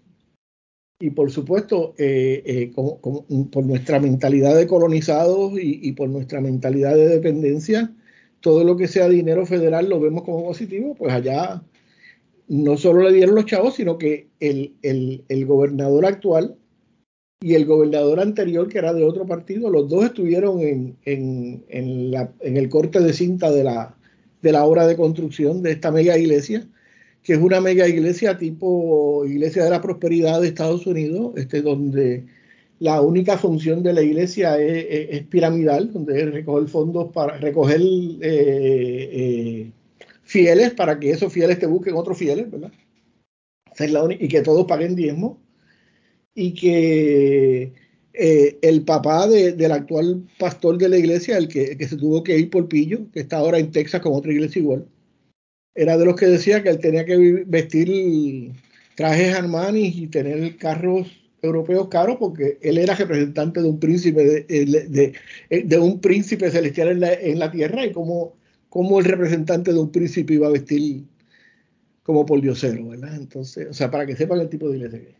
Así que no sé si esto les ayuda a entender mejor por qué eh, eh, el piojo llega a la uña, como decía mi abuela, eh, o si tienen alguna pregunta o si los aburrí con la cosa, pero bueno, ahí, ahí, ahí les dejo la cosa. Yo me he perdido el final porque se me ha caído algo de la conexión y yo me he ido fuera. ¿Cuándo, ¿cuándo te, te, fuiste para repetirte? Eh, nada, hace escasamente un minuto. Me he, perdido solo ah, el, final del top. Pues, pues nada, eh, que, que, que, era la intención era un poco explicar, porque obviamente en el esquema de derecho de, de, de un país o, o, de una, o de una región más civilizada como es Europa, eh, eh, entender cómo operan los gringos, los gringos y el Espíritu Santo operan en extrañas maneras, ¿verdad? Así que, pero bueno. Yo aquí había un vídeo de una mujer que estaba enfadadísima en la puerta de, la obra y a mí me llama la atención que no le decía eh, ni tío al, al, gobernador, a, Pierre Luis no le decía nada. Toda su rabia iba dirigida contra Font, que es, el pastor ¿no? de esa iglesia. Claro. Al Font. Y, eso a mí me llamó. Pues, pues eh, eh, tiene lógica porque el, el, gobernador ni pa' ni pa' banca, como decimos acá en el, eh, eso, en el hipódromo, hay una forma de, de, de, apostar que le dicen apostando al pool o a la banca, ¿no? Pues ni para PUR ni para banca, porque estos son dineros federales que están disponibles para la gente que lo solicite y, viene de esa visión de tratar sobre todo de, de, del innombrable, de tratar de, de, compensar económicamente su base religiosa, sobre todo los pastores fundamentalistas en Estados Unidos, esos que viajan en avión privado y esas cosas, ¿no? Así que por ahí es que va la cosa. Qué, qué bonito todo. Consigue entrar otra vez. Ahora, que, ahora que dices de pastores fundamentalistas, no sé si se llegó a comentar, pero la, la tiparraca esta que, que hizo un vídeo bastante repugnante con el Partido Popular de España, que era una pastora, no me acuerdo de qué, de qué cuerda, pero bueno, una mujer muy loca. Pues aparte de, otras cosas, no sé si le comentamos, pero resulta que también hace terapias de conversión. Sí, sí. Todo lo, comentamos. Creo que era pentecostal, puede ser que fuera pentecostal. Sí, es de, alguna rama pentecostal. Sí, lo que no recordaba si hablamos de que era también homófoba al máximo y además bueno, las terapias es Lo que pasa, Jesús, que eso, esa, esa visión pentecostal en Estados Unidos eh, se, se, desarrolla y es una hipótesis mía a partir de, y, lo habla eh, el, el, abogado uh, Rodríguez Banch, que yo te envié hace un, creo que lo mencionaste en el, en el episodio pasado, la historia del neoliberalismo en, en, en América. Eh, eh, este, este, esta, esta, visión coge la visión pentecostal, le da una vuelta a, que la teología es una teología de la prosperidad, como respuesta a la teología de la liberación de América Latina de, la década de los 70. Entonces, eh, el aspecto de estas religiones en Estados Unidos no solo es la homofobia, no solo es la, cuestión de la, de control sexual de las mujeres, es una cuestión literalmente de, del, del, cristianismo al servicio del capitalismo. Y el, negocio, sí. El, eh, eh, en el caso de Font es un representante de esa doctrina que algunos amigos, que, que, que algunos compañeros nuestros que son parte de la teología de liberación le llaman la herejía de la, de la prosperidad. Lo que te plantean es que tú tienes que ir a la iglesia y tú tienes que aportar dinero porque porque eso Dios te lo va a devolver siete veces siete y además de que, de que tú tienes que estar orgulloso de que tu pastor representa al Señor como Dios manda, ¿verdad? Entonces eh, se da mucho en, la, en las comunidades afrodescendientes donde la comunidad está jodida, pero, pero el pastor orgullosamente llega, lleva, llega al culto con un traje de tres mil dólares, ¿verdad?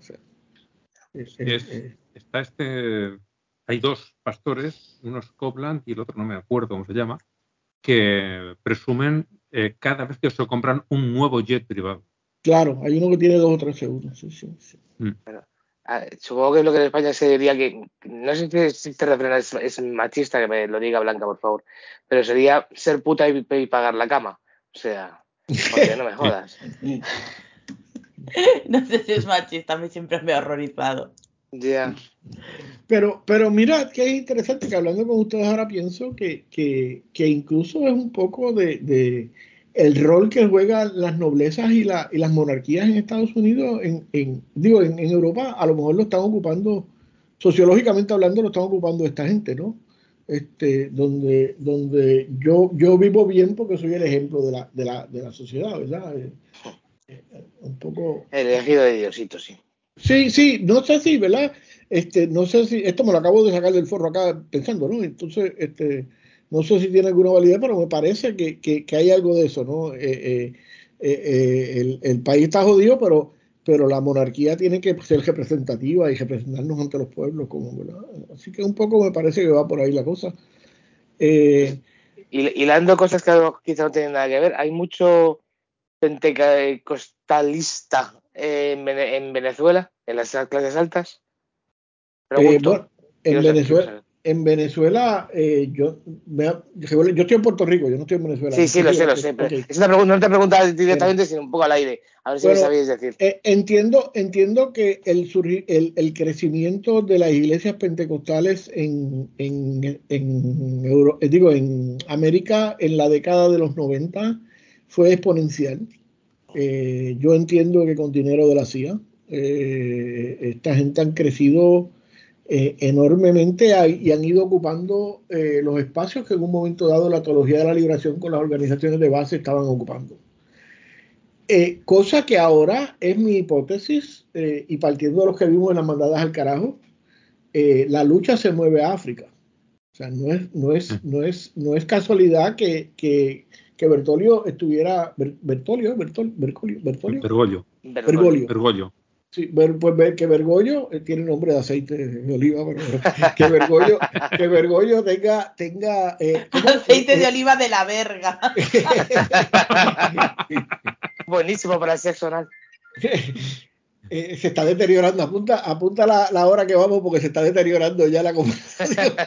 pero bueno, pero me parece que, que, que, que, no es una casualidad que Bergoglio no solo vaya a África, sino que va a África y no habló de ninguno de los problemas que tiene la Iglesia Católica realmente en África, que, la violación de monjas, el, hecho de que eh, se, esté, se, esté, se esté prohibiendo los condones y el SIDA, este, nada de eso. Bueno, al menos no fue a África a decirles que los condones no, no impedían la transmisión del SIDA, como hizo el hijo de puta de, bueno, pero, pero, quien calla otorga, ¿verdad? Entonces este fue y ah, no le dijo a los obispos y no le dijo a los obispos que tenían que dejar de decirle esas pendejadas a la gente, que le está costando la vida a la gente, ¿no? Entonces, eh, esa visita del Papa a, África no es casualidad. Me parece que África es el nuevo, el nuevo campo de batalla ideológico porque los países industrializados ya les vale, como, como dicen, como dicen los mexicanos, le vale verga la, la la, eh, la religión, están bajando las, la, la, entonces son estos países, obviamente en Asia pues no tienen la, la, cultura, les es más difícil vender esta cosa de un solo Dios, este, ¿verdad? Entonces, eh, en África, no solo, no solo eh, la presencia ha sido terrible por lo que estábamos hablando, sino porque eh, me parece que, el sincretismo cultural que se está dando en África, eh, lo que llega es, lo que llega, lo que ha producido es que, vayan surgiendo estos nuevos líderes, sobre todo no católicos de otras iglesias, que acaben con fosas de 100 personas muertas de, hambre porque, porque están esperando a Jesús, ¿verdad? Este. Pues sí. Donde en miseria pues siempre puede haber ahí alguna religión que intente sacar partido siempre, siempre van a prosperar. El que te, trae una esperanza, pero la tienes que comprar, nunca es gratis. No, es solo donde hay miseria, porque exacto, preguntaba, exacto, preguntaba lo de Venezuela, era un poco un tiro al aire, porque sé que en, Madrid, en el barrio Salamanca, que para quien no lo sepa, pues es uno de los barrios, si no el más caro de toda la ciudad, y por supuesto es muy de derechas, y donde viven y se forjan muchas de las cuestiones de la política de, la derecha en, España, por sí que hay mucha inmigración venezolana muy rica que ha comprado un montón de propiedades y que se está integrando en ese tejido social, ¿no? Eh, tan exclusivo y tan repugnante. Y no os digo, quizá por ahí también haya un, una forma de entender por qué de repente el PP tiene esa, esas colaboraciones tan extrañas y tan, no sé, en fin, era, simplemente estaba, estaba juntando cosas que están en, a mi alrededor y, intento unirlas. en, Puerto Rico, eh, acaba de ser nombrado en un artículo mexicano eh, como parte de la corrupción venezolana eh, y, mexicana, hablaba, eh, se habló, eh, en ese artículo se habla de la presencia del exilio venezolano eh, que, que, sacó, que sacó sus dólares de, Venezuela y que los están invirtiendo como a forma de lavado de dinero en, múltiples sitios. Ah, yo recuerdo estando en República Dominicana, un ministro allá me hablaba de, un, viceministro allá me hablaba del problema que estaban teniendo del blanqueo de dinero venezolano a través de la construcción. En Puerto Rico se está dando lo mismo, en Panamá se está dando lo mismo. Y, pero, pero esos no creen en la luz eléctrica. Eso lo que pasa es que, al igual que, al igual que el exilio cubano en, en otro momento, allá en la década del 60, se dieron, se dieron cuenta que, sobre todo con la CIA, eh, el exilio es un buen negocio. Entonces, eh, obviamente llegan, le meten dinero a las derechas en los pueblos eh, para ganarse sus espacios. Y no sé si Jesús, eso, eso, eso corresponde a lo que tú me estás hablando allá, pero es un proceso que también se está dando en, en, en, en mi ciudad, que es una ciudad muy pequeña. Eh, digo, comparada con, ¿verdad? Toda una ciudad de, qué sé yo, 100.000 habitantes, 125.000 habitantes. Este, eh, el único desarrollo económico es en hoteles y restaurantes y, hay un, indicio a que casi todo eso está financiado con dinero venezolano, socolor de que han prestado, ¿verdad? Y, así que y, así que no sé si por ahí va la cosa más que por la cuestión religiosa, porque no creo que estos crean en la luz eléctrica, eso hijo de puta no. Bueno, vamos con otras cuestiones. Eh, aclarado esto. no sé si, ¿verdad? Si, si, les aclaré o no, si los aburrí, pero es que vi, que, vi, la cara de frustración, digo, vi, vi el tono de frustración en, en, el, en el episodio pasado de ustedes tratando de entender la, eh, cómo opera el gringo, ¿verdad? Mm. Es complicadito, es complicadito. llegamos a la parte de los what the fuck y han salido dos. Una es que hay repartidas por el mundo ocho tumbas de Jesucristo. Claro, después de tener 14 prepucios por, ahí, tampoco es tan extraño, pero joder, para no tener ningún muerto, ocho tumbas. Es que. es que, no estaba muerto, estaba de parranda. Entonces, cada, vez que vomitaba y se desmayaba, tumba. Tres días, tumba. Mm. Tres días, tumba. Pues, me, preocupa cómo estoy pensando, la influencia de ustedes me ha dañado, porque cuando yo leí la noticia dije, bueno, pues necesitan, necesitan seis más para los otros prepucios que andan por ahí. Que, eso fue lo que me vino a la mente y Ángel trajo el mismo ejemplo. Así que ya sé quién es el un prepucio con un nicho tiene bastante, Gary. No creo yo que es un prepucio de metro y medio. Bueno, no sé, a Jesús. Bueno, a lo mejor era así, estilo, estilo Rasputin, yo no sé. Es la multiplicación de los peces y los prepucios. Exactamente. Dios bendito de mi vida. ¿A dónde estamos llegando, no? Bueno, el otro es también a dónde estamos llegando. Eh, una noticia que compartieron en, en el grupo de Telegram, no recuerdo exactamente quién, en Pakistán están poniendo rejas de acero en las tumbas de las mujeres para evitar que saquen el cadáver y lo violen. Es tan dramático que ni siquiera es un guate. Eso demuestra que, da igual cómo tapes a las mujeres. cómo se mueva. Que las tapes con un burka o que las tapes con tierra, las violan. Da igual. Pakistán es un área básicamente musulmán, ¿no? Eh, por eso se separaron de India, ¿no? Estoy preguntando, pregunto. Sí, Pakistán es musulmán, es un país musulmán sí, pues en la India como las queman les cuesta más lo de violarlas después de muertas. Bueno, pero no sé para qué carajo le ponen la reja porque esas vírgenes, si murieron vírgenes, van a estar al servicio de los mártires. Así que. J dice que nos la envió él, gracias. Em, lo siento, lo siento, Blanca, el chiste estuvo de gusto. No, es que no, es que no, o sea, no. Bueno, Dado que la Suri es, es, muy loco, imaginario que se hagan pajas imaginarias también. Mira, también voy a decir una barbaridad a lo mejor, pero ¿sabes? Si van a violar a alguien, que violen a muertas. Sí, por lo menos que no lo sufran. Pero que, es, que es. ¿Pero qué, qué les pasa en la puta cabeza, joder? Porque la tienen vacía, hija. ¿qué va la el problema parece que no va a ser si enseñan mucha carne o poca. No. Ni el estado en el que se encuentre la carne. Lo, terrible es que probablemente sea un delito peor que el violar las vivas. En Pakistán, en cualquier sitio, en cualquier, digo, en cualquiera de estos sitios, sí, sí, o sea, porque la, necrofilia, probablemente es un delito, ¿no? Entonces probablemente violar, violar un cuerpo muerto probablemente tenga más cárcel que violar a una, a una joven que con casarte con ella tienes, ¿no? O sea. ¿Dices que no está el tweet? No. Eh, pero es igual, eh, está en medios. Yo, lo, yo lo vi esta mañana. La, foto está confirmado, ¿no? Eh, la, la, noticia, no es. No es una exageración, no es un bulo de alguien, ¿no? No, no, lo estoy viendo aquí en un medio de verdad. Bueno, y como dijo ahorita, lo terrible es que es. Han detenido a, es un bulo, pero, pero, lo hemos cogido, ¿verdad? Le hemos dado. Han detenido a 17 sospechosos. Mm.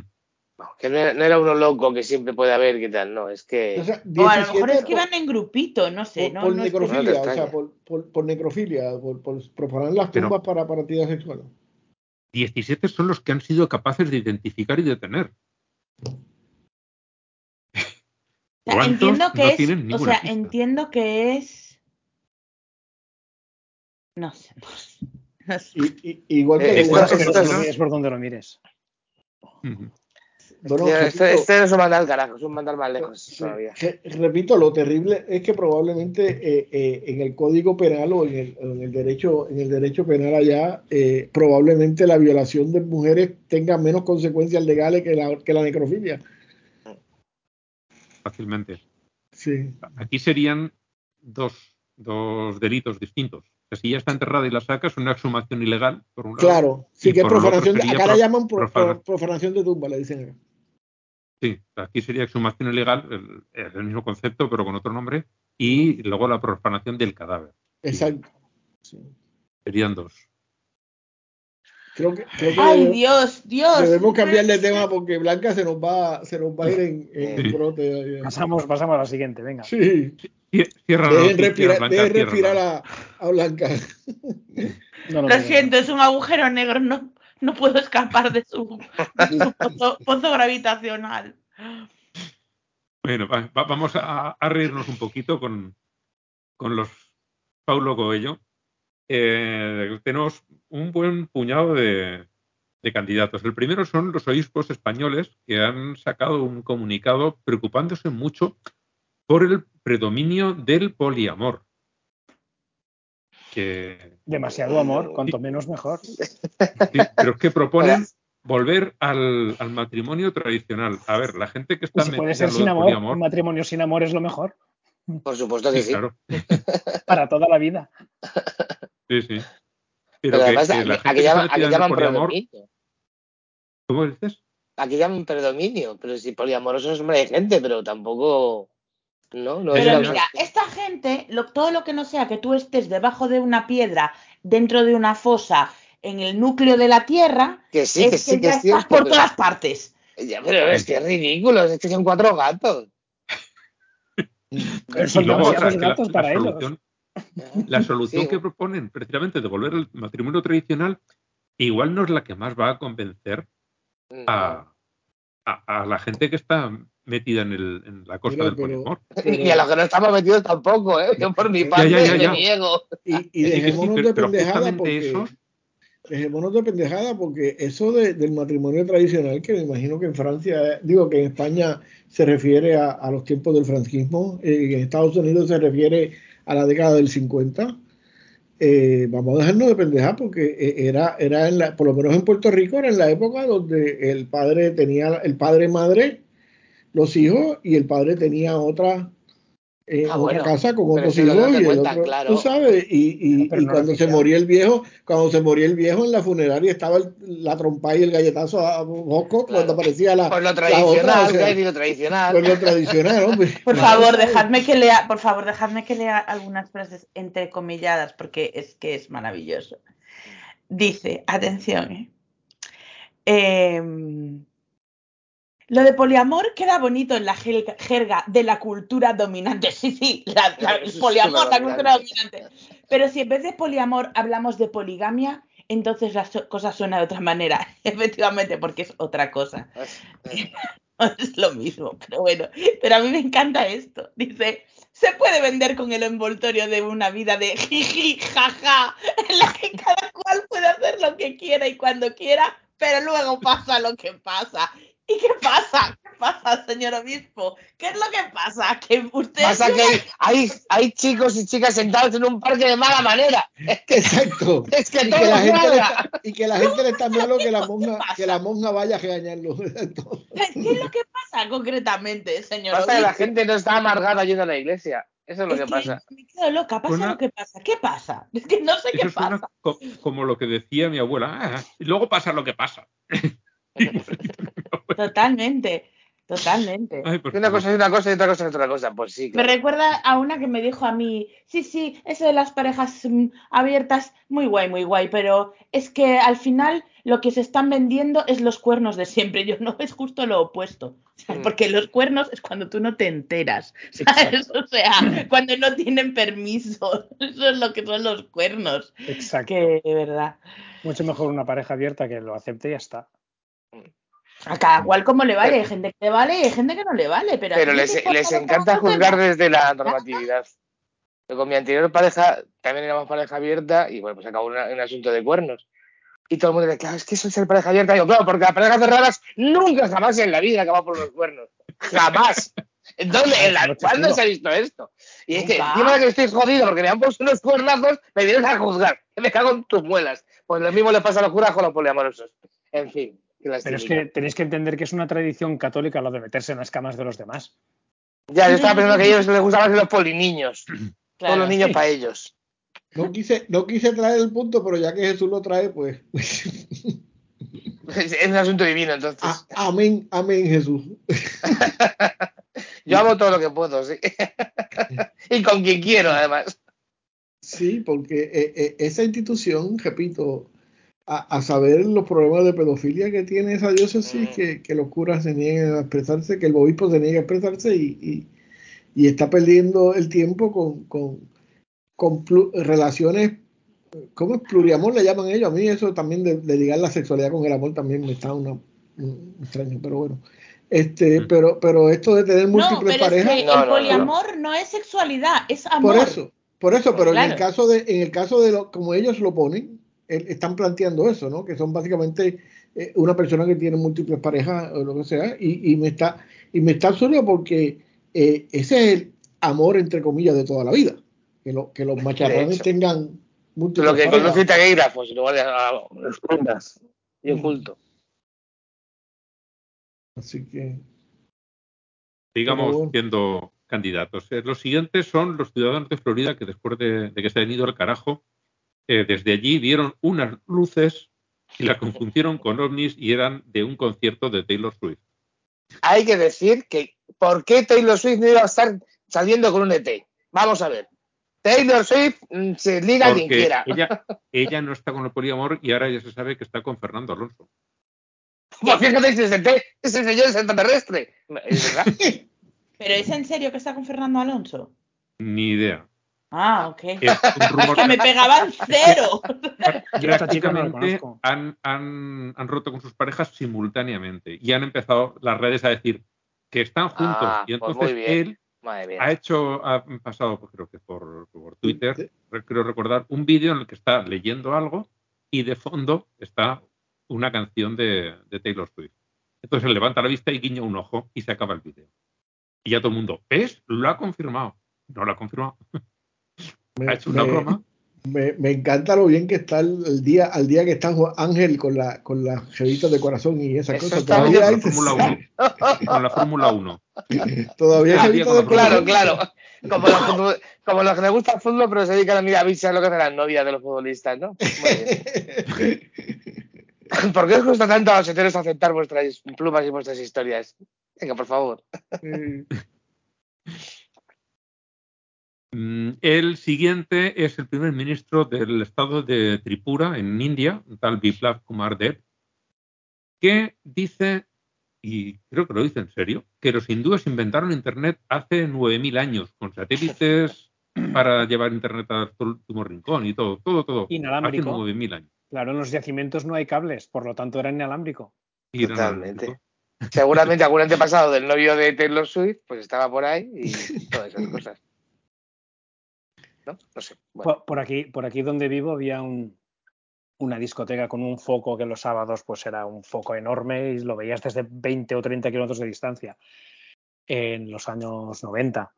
Y sí que había gente que vivía en las masías que no sabía que podían existir focos tan potentes que pensaba que eran extraterrestres. Pero coño, que hasta hoy en día. ya lo tenemos un poquito visto, ¿no? Claro, esto está muy visto, focos potentes, pues está muy visto. Sí, porque además los zombies les ha pasado lo mismo que a la Virgen María, que se inventar los móviles con cámara y de repente, por lo que sea. No, luego vino pues el Photoshop y aparecieron muchos más. Sí, eso sí, es verdad. pero, pero ah, me acaba de acordar de una vez que con Tony Legras Tyson de un tío que había llamado, ya no me acuerdo si había sido a un observatorio o a la policía o no sé qué, que llevaba no sé cuántos kilómetros observando un ovni desde su coche y el ovni era Venus. Y lo seguía. ¿Eh? Sí, sí. Pues este está como por una carretera de curvas, ¿sabes? Que, que, cuando vas por una carretera de curvas, la luna, que es lo más fácil de identificar, te cambia de lado de, del coche, de donde la ves. Y entonces el hombre decía, Dios, se está moviendo. Y dice, no, hijo mío, te estás moviendo tú. No sé, probablemente le dijo, eso no es cierto porque la Tierra es plana y se supone que no pasa eso. Efectivamente. ¿Habéis oído que ahora se ha puesto de moda entre los negacionistas, bueno, más, bien, más que negacionistas, los, negacionistas del clima, ir a la policía y a la Guardia Civil a denunciar eh, la fumigación con chemtrails? Oh, Dios. Que para que luego digan que los funcionarios no trabajan. Y fíjate si tienen que aguantar a Gili... Pues, pollas, vamos. Pues eso pasa cuando uno le da los chavos a las iglesias en vez de las bibliotecas, pero bueno. Mm. Hoy lo he visto en las noticias, pero que hay gente, hay sitios donde reciben centenares de denuncias diarias de, gente que nos están fumigando, que tienen que hacer algo, que qué hacer el gobierno con esto, que por qué no. Bueno. Os tengo que decir que en mi, en mi nuevo trabajo, em, una de las funciones que tengo es responder a los emails que llegan en español de, la comunidad nuestra. Y, uff, muchos, ¿eh? Pero muchos. Cada vez que lanzamos algún tipo de acción referido al clima, al medio ambiente o cualquier movida relacionada, inmediatamente llegan los taraditos de, de los chemtrails. No pienso firmar ninguna campaña si no incluís los chemtrails. Y yo, y claro, yo se supone que tengo, claro, no es Twitter, no le puedo decir, tú, tú eres tonto y en tu casa no lo saben, ¿sabes? Eso no le puedo contestar. Entonces tengo que, tengo que contestar con una cierta diplomacia y no creáis que no me cuesta. ¿eh? te ves frustrada, sí. Esto es muy malo quedárselo adentro, Blanca. Sí, sí, sí, no, y hay peña que está muy, muy chalada. ¿eh? Yo, vi, eh, el, el, primer vídeo que salió, ¿cuántos años era? ¿20 años? De una tía que, estaba allí en el balcón y decía lo de, lo de, ¿veis qué pasan los aviones? Y, todo el mundo decía que era una loca, pero luego es el mensaje ha cuajado y la gente además tiene lo, lo, confirman, es que ven una avioneta o oyen o dicen que la han visto y no la han visto y por eso no llueve. están impidiendo que llueva y por eso hay sequía, porque el gobierno no quiere que llueva. Ahora hay gente que creyendo que llueve en Marruecos porque Pedro Sánchez no quiere que llueva. Totalmente. Y dices, pero, pero vamos a ver cómo están las cabezas. ¿En serio creéis que eso es posible? Pero sí, hay gente que se lo cree. Por lo que sea, el gobierno socialista está haciendo que llueva muchísimo en uno de los feudos del PP, que es Galicia. es decir. Que por lo que sea en Galicia no habrá llovido nunca. Será raro. No, no, no, solo ahora que no, no. no, es ahora, es ahora. Una novedad. Sí, de hecho, al principio cuando empezó a llover se asustaron mucho porque nunca habían visto caer agua desde arriba. Efectivamente, efectivamente. No sé de lo que paraguas. Fueron unos días terribles, fueron unos días terribles. Ahora ya nos vamos acostumbrando. no, tenían ni palabras, ¿verdad? Blanca para decir la lluvia en gallego. ni ¿Tenéis muchas palabras para decir lluvia en gallego? Eh, sí, están contadas, ahora no me acuerdo, pero, o sea, o lluvia o llover o todo terminología hay muchos tipos de lluvia y además varía con la zona de Galicia. ¿Sois como los esquimales y los 12 tipos de blanco? Una cosa Más o menos, sí, ¿no? Eso es un mito, ¿eh? En realidad es de nieve, no de blanco. Mm. Pero aún así, tampoco, tampoco es verdad. Lo que pasa es que es una lengua eh, polisintética y entonces, eh, según el estado en el que está la nieve, tú tienes que explicarlo. Nieve recién caída y tú le pones prefijos y sufijos. Y parece otra palabra distinta, pero la raíz de la nieve sigue siendo la misma. Tiene una palabra para la nieve, pero si está recién caída, está cayendo y tal, parece que está... Y la concretan porque lo necesitan, claro. Claro, claro. Pero que realmente es una palabra para la nieve. La nieve es nieve. El hielo es hielo. Pero eh, según lo que está pasando, pues le pegan piezas, que es como un lego, le pegan piezas a la palabra nieve y Dicen, el, lingüista que no conoce esa lengua puede decir, tiene no sé cuántas. Y de hecho, eh, ni siquiera es que alguien lo haya documentado, es que eh, unos lingüistas de los años 20, o sea, hace un, siglo ya, propusieron eh, la cosa de decir que las lenguas se adaptan a las necesidades de los hablantes. Y dijeron, es como si los pueblos, los inuit, tuvieran veintitantas palabras para llamar a la nieve, pero lo dijo como si, no es que los, tienen todas esas palabras, simplemente algo así mm. como un ejemplo oh, sacado ahora mismo, lo primero que se me ocurre. Mira, estoy viendo aquí un artículo eh, que dice las 61 palabras para decir lluvia en gallego, pero hay trampa, porque 17 de ellas se categorizan en cuando deja de llover y cuando hay condensación en el ambiente. Ahora sí es muy específico. y la culpa de todo la tiene Perrosanse. oh, y otras cuantas también son para nieve y hielo. esto es toda una trampa, ¿eh? A ver cuántas son solo para lluvia de verdad. Escuchaba a Ángel decir cómo surge el mito este de que los esquimales tienen múltiples palabras y pues algo así más o menos pasó con, con Pablo, que empezó a decir cosas y mira dónde hemos llegado con la, con la jodienda, ¿no? O sea, que digo, a lo mejor, a lo mejor había un tipo que hizo esto y mira dónde vino a parar ahora. Eso es lo que llaman la hipótesis Sapir-Whorf. Era, Edward Sapir era uno y Whorf, no me acuerdo el nombre de pila de este señor. Y estos son los que, eh, haciendo una, unas teorías lingüísticas para la época, terminaron eh, creando sin querer el mito este de que los, pueblos de allí de, del Ártico tienen un montón de palabras distintas para la nieve. Bueno, Blanca, ¿ya, has contado? 47. Nada mal, ¿eh? No, no está nada mal, ¿eh? No, no está, no. Pero bueno, son palabras relacionadas con la lluvia, no para nombrar. No, no, no, tipos de lluvia.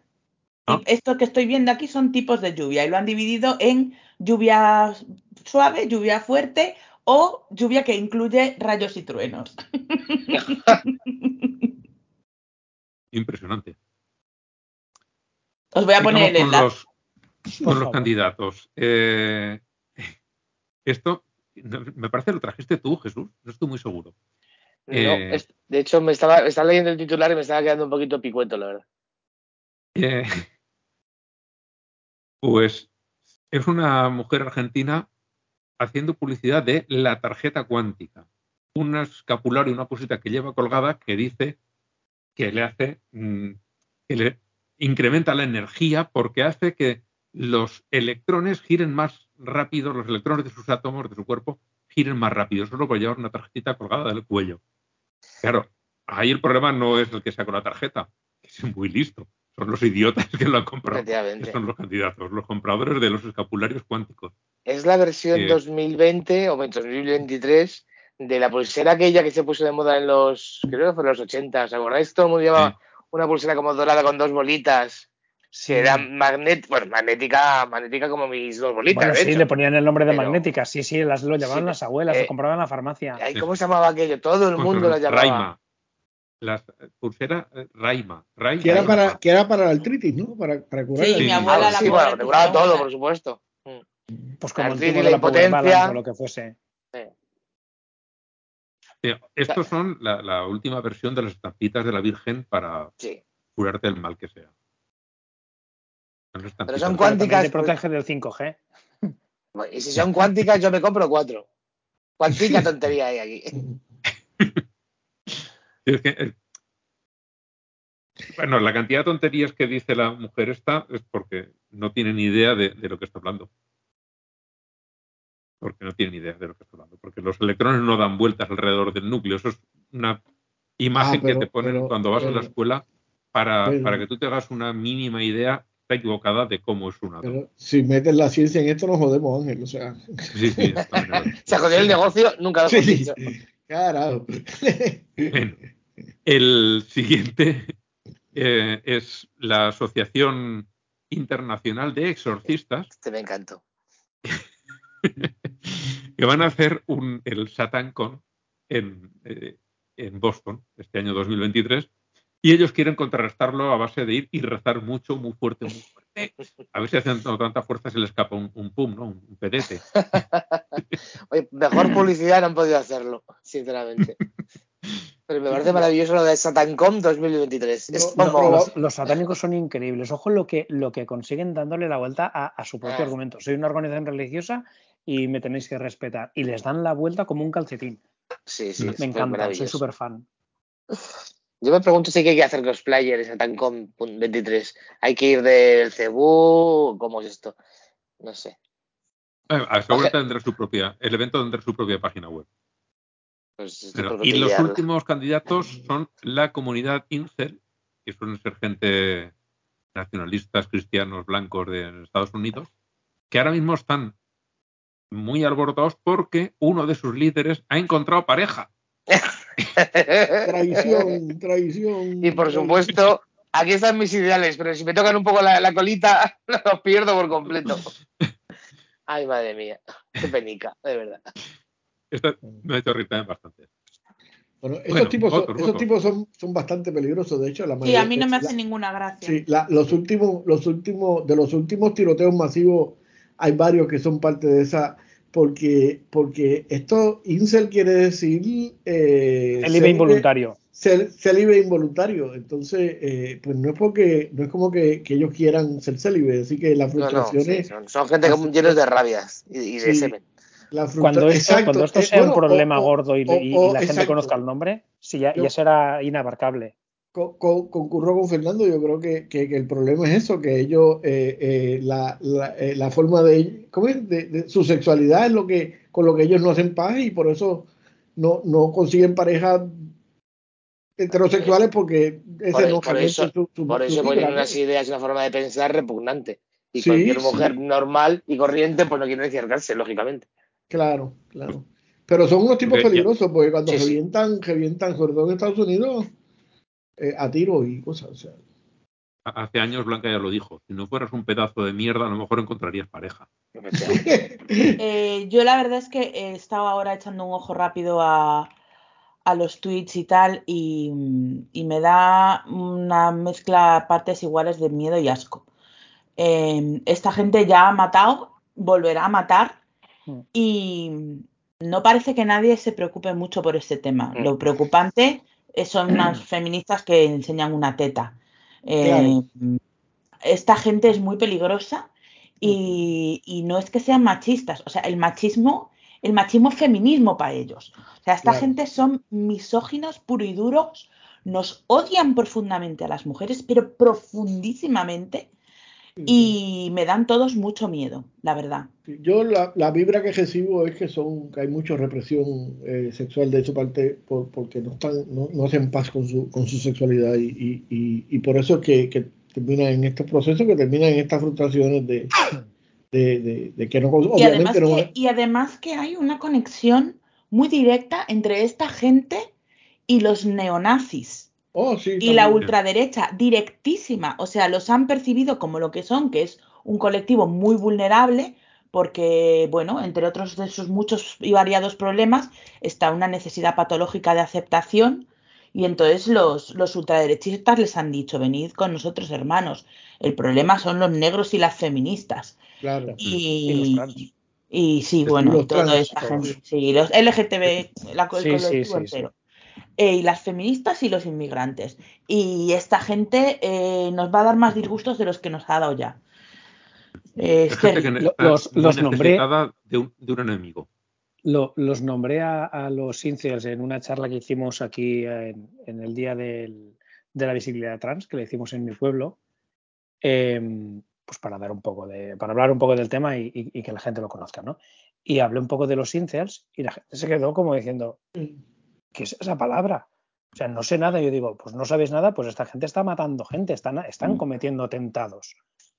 lo que pasa es que de esto, como son demasiado blancos, no se dice nada. Pero ah, porque son señores blancos ciseteros llorando por, por sus mierdas. Y entonces eh, no parece que nadie los considere peligrosos, pero son peligrosos. Ya han matado a gente y matarán otra vez. Y es que de verdad, eh, alguna vez me asomo y no sé para qué me asomo, porque Salgo verdaderamente horripilada, ¿eh? O sea, mira, os voy a leer un par de, estos que están diciendo. Dice, por eso la comunidad Incel nunca empezará un movimiento y conseguirá traer el cambio. Solo hace falta una zorra que se sacrifique y le arroje unas migajas de coño y todo el movimiento se va a la mierda. O sea, eso es así como hablan de las mujeres. Eh, eh, este concretamente que haya escrito eso, sí que me parece a mí un célibe voluntario. No, no. No, lo que pasa es que yo creo que yo creo que gay no lo acepta y, y, y, como no lo acepta, pues, pues, pues obviamente. Ellos, ellos evolucionan, ¿sabes? Hacia, cuando están ya súper, súper cabreados y súper, súper resentidos, evolucionan a los llamados men going their own way, que son los que dicen, no me echáis, me voy yo. creo que hay que partir de la base de que... Hasta que una suficientemente loca le dice, vamos a follar, entonces ya... Claro, luego ya no. Quiero que partir de la base, Ángel, de que esta gente no es que no folle porque no quiere, es que no solamente no folla, sino que quieren tener el derecho de que una mujer les haga caso porque sí. Claro, eso dice. Es claro. No una mujer, claro, una tía buena, además. Bueno, claro, sí, por supuesto. Ah, bueno, quiere decir que al final eh, no solamente están frustrados porque no follan, es que además les están quitando lo que ellos prefieren como suyo, que manda huevos, que es el derecho de pernada, básicamente. Bueno, a mí lo que me había hecho gracia es cómo se han alborotado, porque justo sí, sí, son, ridículos, aunque, son horribles y dan miedo, son bastante ridículos y hay que reírse de ellos también, ¿eh? porque si no, en fin. Pues, a mí me preocupa que es un caldo de cultivo para, para como decía Blanca, para los movimientos nazis. Y, y, y, me pregunto seriamente cuántos de esos incel terminan saliendo finalmente del closet y aceptando sus sexualidades y entendiéndose, ¿verdad? Me imagino que tiene que haber alguna historia de éxito también en eso. No sé, eh, lanzo la pregunta. no creo que sean personas que no están creo que sea, ¿eh? No, yo tampoco lo creo. Alguno habrá, puede ser. No, además, em, perdóname que me, he mordido la lengua para no saltar y, no pegarte un grito. Pero estoy bastante harto que en general, no es cosa tuya, es que sea en general, cuando se habla de represión sexual y de desviaciones como estos tipos, siempre lo primero es, bueno, seguro que es un homosexual reprimido. Que, puede ser, que puede ser, porque los hay, claro que los hay. Pero es que hay, gente que está muy traba y no, es mm, homosexual. Entonces, al final, es una vez más de alguna forma es el por qué lleva la minifalda tan corta, pues seguro que es un maricón reprimido. Es una vez más criminalizar y señalar a la víctima en lugar del culpable. Entonces, entiendo cuál es tu razonamiento. Por favor, dejad de hacer esto. de hecho, lo, hacía, lo, lo, planteaba como pregunta, ¿verdad? Porque, porque mm. me parece que, que, que, en el caso de, de, de la. En inglés se llama. Bueno, awkward, eh, eh, el, comportamiento extraño de, social de estos muchachos, eh, y digo muchachos porque entiendo que los incels son, son varones, ¿verdad? Hmm. Este, tiene, tiene que ver con cosas reprimidas y con cosas que no necesariamente son porque la represión no tiene por qué ser no, puede, nadie follar con imbéciles. Por eso, por eso a, eso voy. O sea que no necesariamente porque sean porque sean gay de closet la pregunta estuvo abierta verdad eh, pero me parece que, que, hay forma de que probablemente hay un montón de cosas reprimidas ah, que, no quieren que no quieren manejar y, que, que revienta porque es culpa de otros siempre, ¿verdad? para, para, empezar su propia incapacidad aceptar que son unos gilipollas y que si son gilipollas una mujer no se te acerca, claro.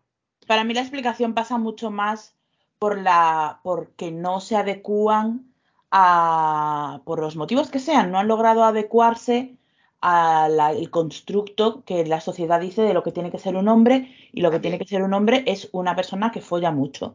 Y como ellos no, no follan ni mucho ni poco y por mucho que lo intentan no lo consiguen, pues cada cual por su motivo, pero bueno, imagino que la mayoría porque son sacos de mierda, porque no me refiero a la gente que no folla, sino a la gente que está en este colectivo, porque yo conozco personas que no follan y que son bellísimas personas, que no follan porque no pueden, no porque no quieran. Eh, pues porque no tienen oportunidad o por lo que sea. Pero si, si el no follar a ti te lleva a unirte a esta gente, entonces la explicación a que no follas es que eres un saco de mierda. ¿Por qué te has convertido en un saco de mierda? Vete a terapia y lo descubrirás. Pero. Pero, ah, pero son, son trabajitos, que la culpa tenga otro. Otra. Claro, son personas que están frustradísimas y amargadísimas y con un nivel de agresividad elevadísimo de no eh, poder eh, pues eso, de, sufrir el desprecio de la sociedad porque no follan. Y es verdad que la sociedad desprecia a los hombres que no follan. Esto es así. Son blanco de risas y obviamente pues se sentirán frustrados porque sus otras personas con las que se han criado o lo que sea si follan. Y bueno, pues al final, ¿de quién es la culpa? Pues como siempre, de las mujeres, por supuesto. Que nada, de, esto me, que es una mierda de persona. Me, me estuvo curioso me estuvo curioso eh, y agradezco la, la, aclaración de Jesús, ¿verdad? Porque yo pensé que esto era esto de los incel era, era un fenómeno social, pero no, no necesariamente era una gente que estaba organizada así con, sí, sí, sí. Eh, eh, eh con, con, capítulos y cosas, ¿verdad? Con presidentes. cada vez más, por desgracia, que eso es lo que da más miedo. Porque sí, son cuatro, bueno, cuatro, son los que sean eh, pajilleros en su habitación con las manos naranjas de comer risquetos, pero al final se están organizando y son gente muy violenta, efectivamente. Sí, bueno, la frustración. Y en muchos lugares, te lleva a la lugares con acceso a armas. Claro, la frustración te lleva siempre a la violencia. Eh, eso, eso es, ¿verdad? Eh, eh, y, y, en caso de Estados Unidos, con el acceso al arma, pues eso se convierte en el fenómeno que estamos viendo. lo siento, me tengo que, que marcharme. Mm, vale. Vale, Fernando. Pues vale. encantado de tenerte por aquí. Gracias por ¿Y quieres, antes de, irte, de decir a quién votas o no tienes elegido el voto? Pues de, de espérate. De estos del del Pablo Coelho.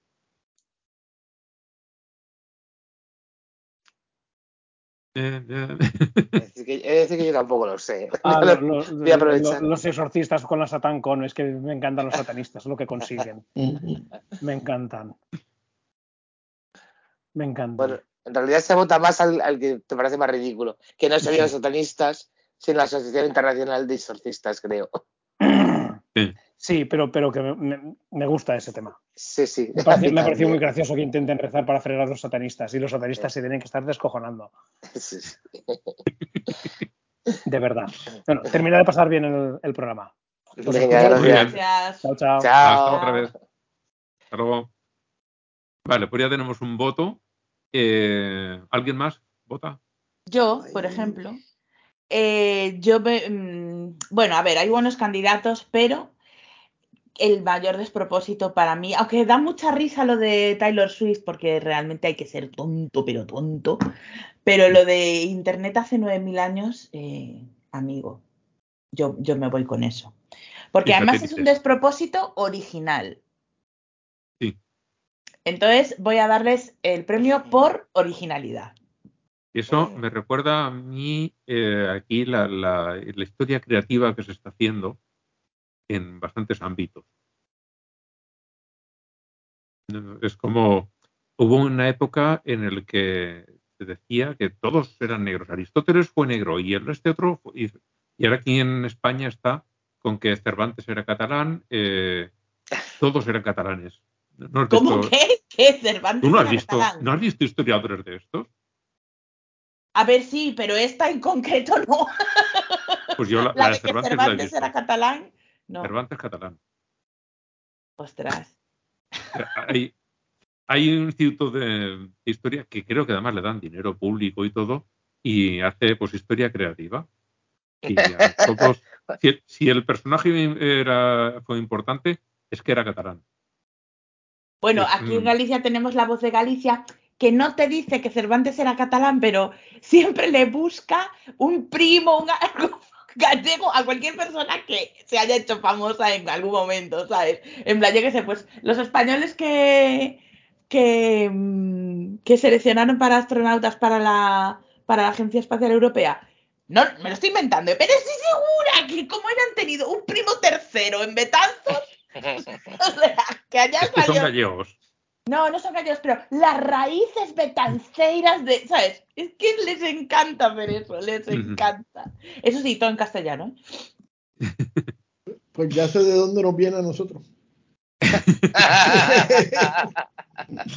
yo creo que ese vicio mm, está bastante extendido. Eh, eso creo yo, sí. Sí, pero acá, acá sobre todo que nosotros tenemos, eh, eh, nosotros somos nueve millones de puertorriqueños y hay cinco o seis que están en Estados Unidos.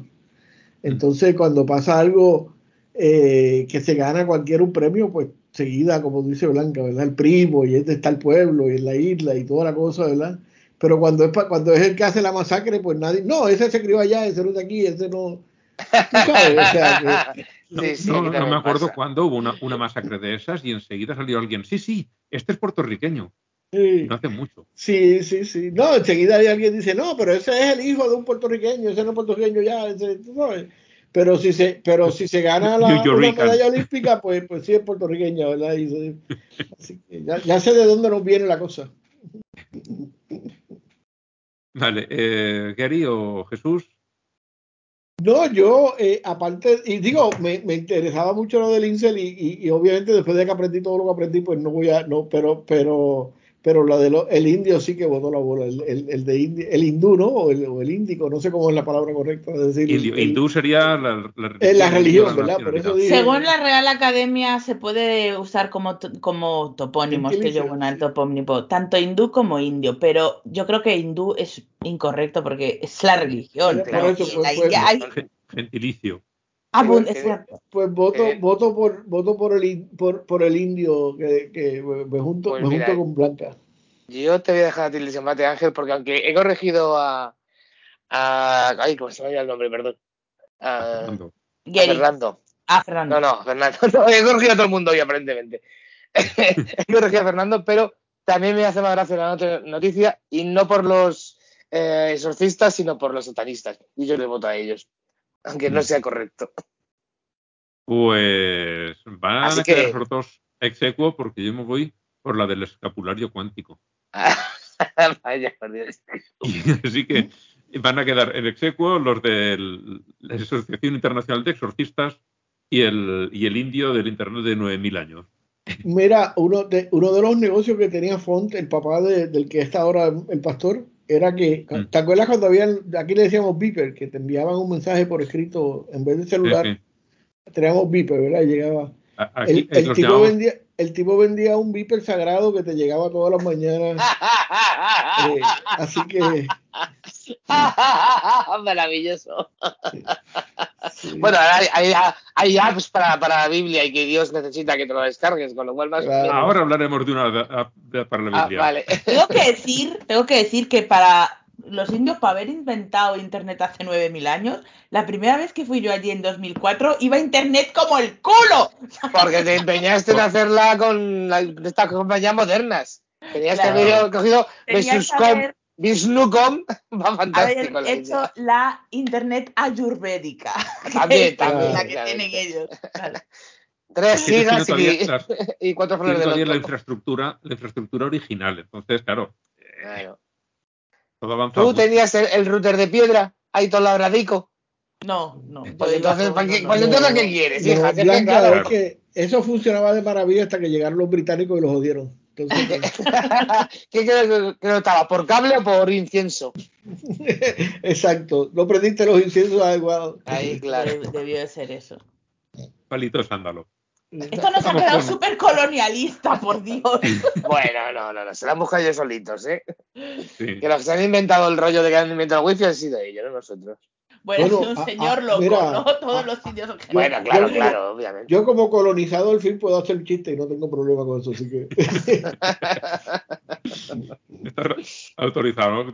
sí, yo estoy autorizado a reírme de los colonizados. Pues. Vamos ya con las noticias variaditas. En el apartado de católicos eh, vemos como el Vaticano, cuando no le gusta algo, se lo inventa como pecado y estamos asistiendo a ello en directo. A lo largo de la historia lo he hecho mil veces, pero ahora resulta que eh, el desvelar los correos electrónicos que pueden perjudicar a la Iglesia es un pecado gravísimo. Claro. Odio el chota, decimos nosotros. denunciar a cura Javier Anillos es pecado. no sé, lo que se, se ocurra. El que, el que delata a, a, a, los compañeros en Puerto Rico le decimos chota. Así, y, y, en las paredes sale odio al chota, ¿no? La gente que odia Pues yo jamás en mi vida había, uh, yo para mí es un chivato. Uh, pues, pues, ah, bueno, pues, también, claro, sí, lo mismo. Nunca había Pero mira, eh, eh, yo no sé por qué se sorprenden por eso, porque si algo ha sido la iglesia constante es inventando pecados que se lo sacan de, de, de, de donde quiera, porque eh, la misma pendeja con el aborto, si hay algo que estamos claros en la Biblia es que el aborto no solo era permitido, sino que lo, lo, el propio Dios de ellos lo mandaba a hacer, ¿verdad? Así que, pero... y además con bastante retraso, ¿eh? O sea, que, claro, tener claro. nueve años o diez años Da igual, se abortaba rápidamente. En una hoguera o como fuera, no pasaba nada. Así que, que, que, eso, eso es parte del negocio de ellos hace tiempo, el, el, inventarse pecado cuando le conviene. Así es. Pues sí. Eh, la otra noticia, otra noticia, la, no, no es la, es otra noticia más, es eh, otra candidata a la alcaldía en Granada del Partido Popular que se acerca también a, estas iglesias evangelistas que están por aquí, por España. Igual no sé qué tal le saldrá eso, ya lo dije el otro día, pero. Sí, tiene pinta, no tiene muy buena pinta, ¿no? Pero oye, si es así, que sigan adelante.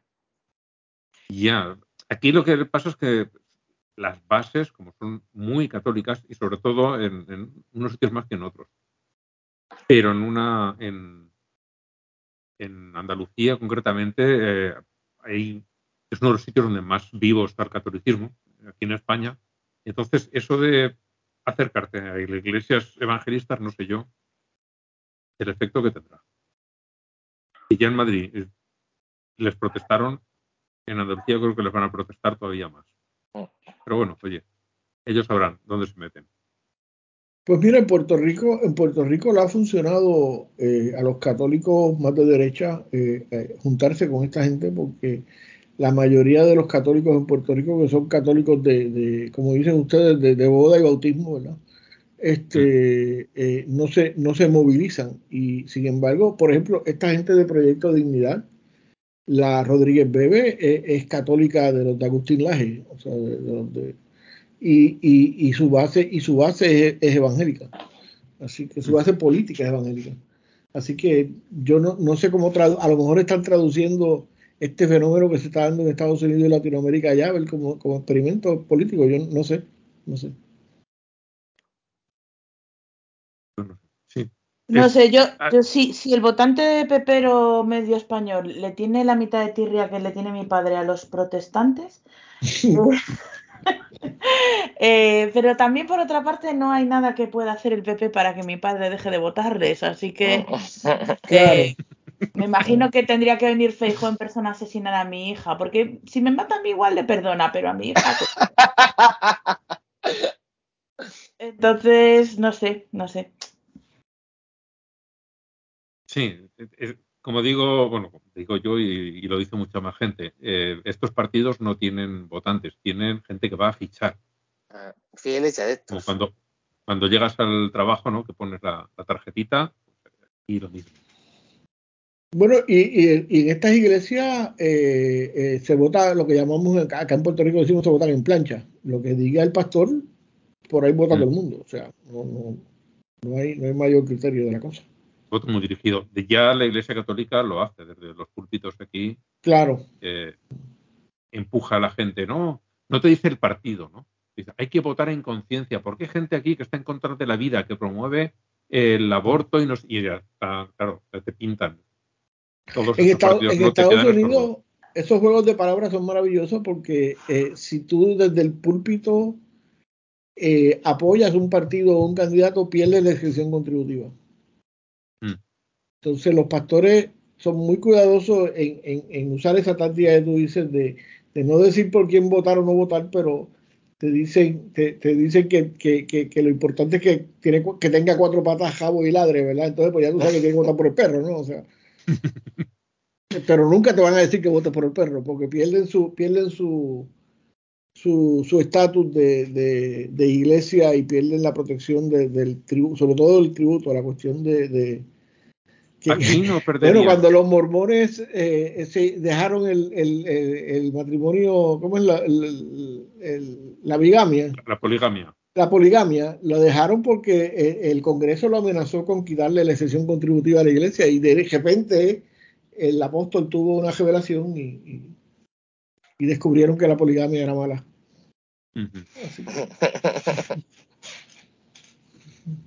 no iba a comentarlo porque se me ha olvidado. Pero bueno. Ah, perdón, perdón.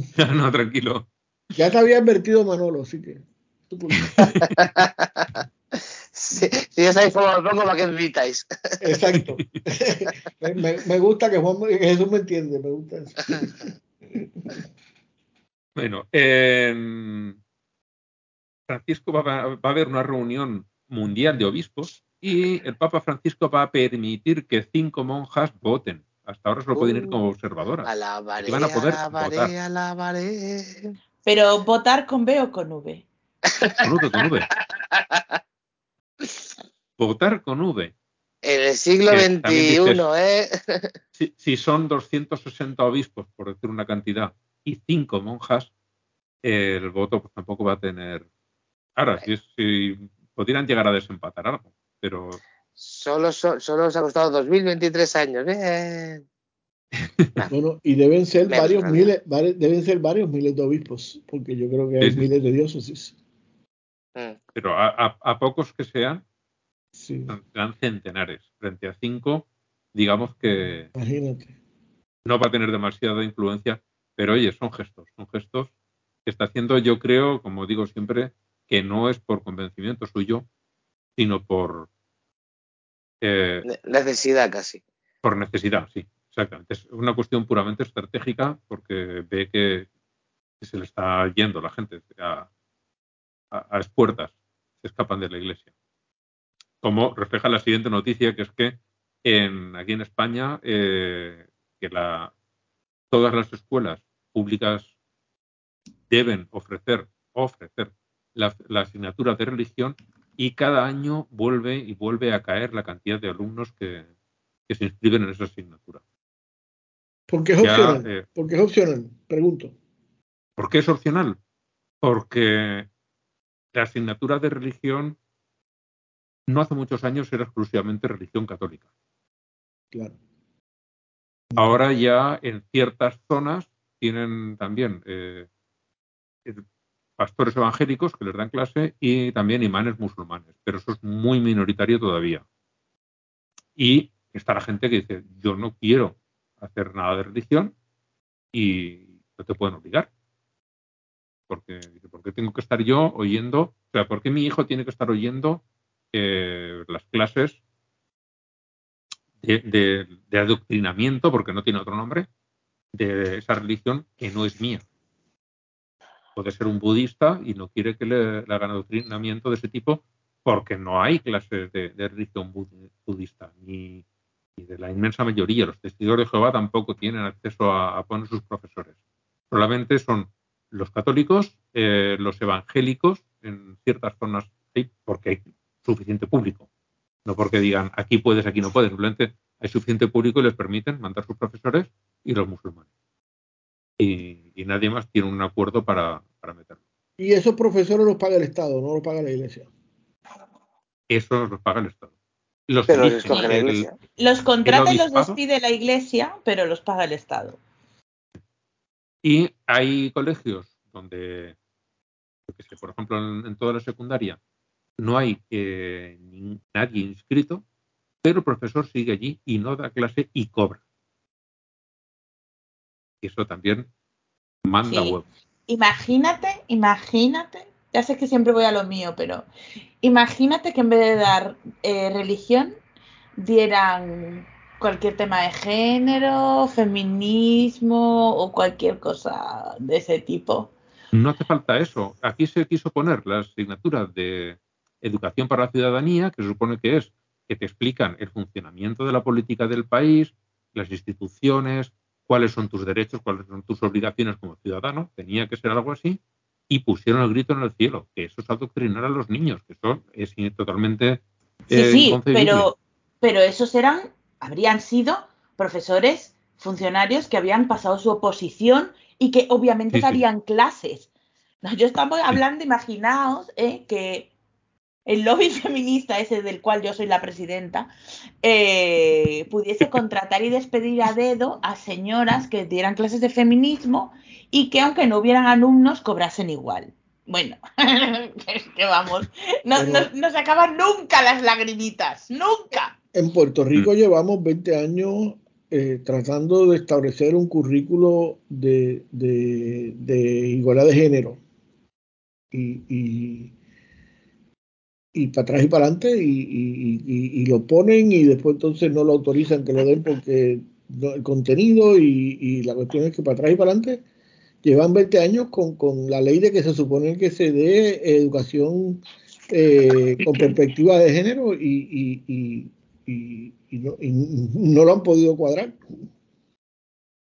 Aquí, cuando se plantea eso, eh, eh, como suele decir, arden las redes.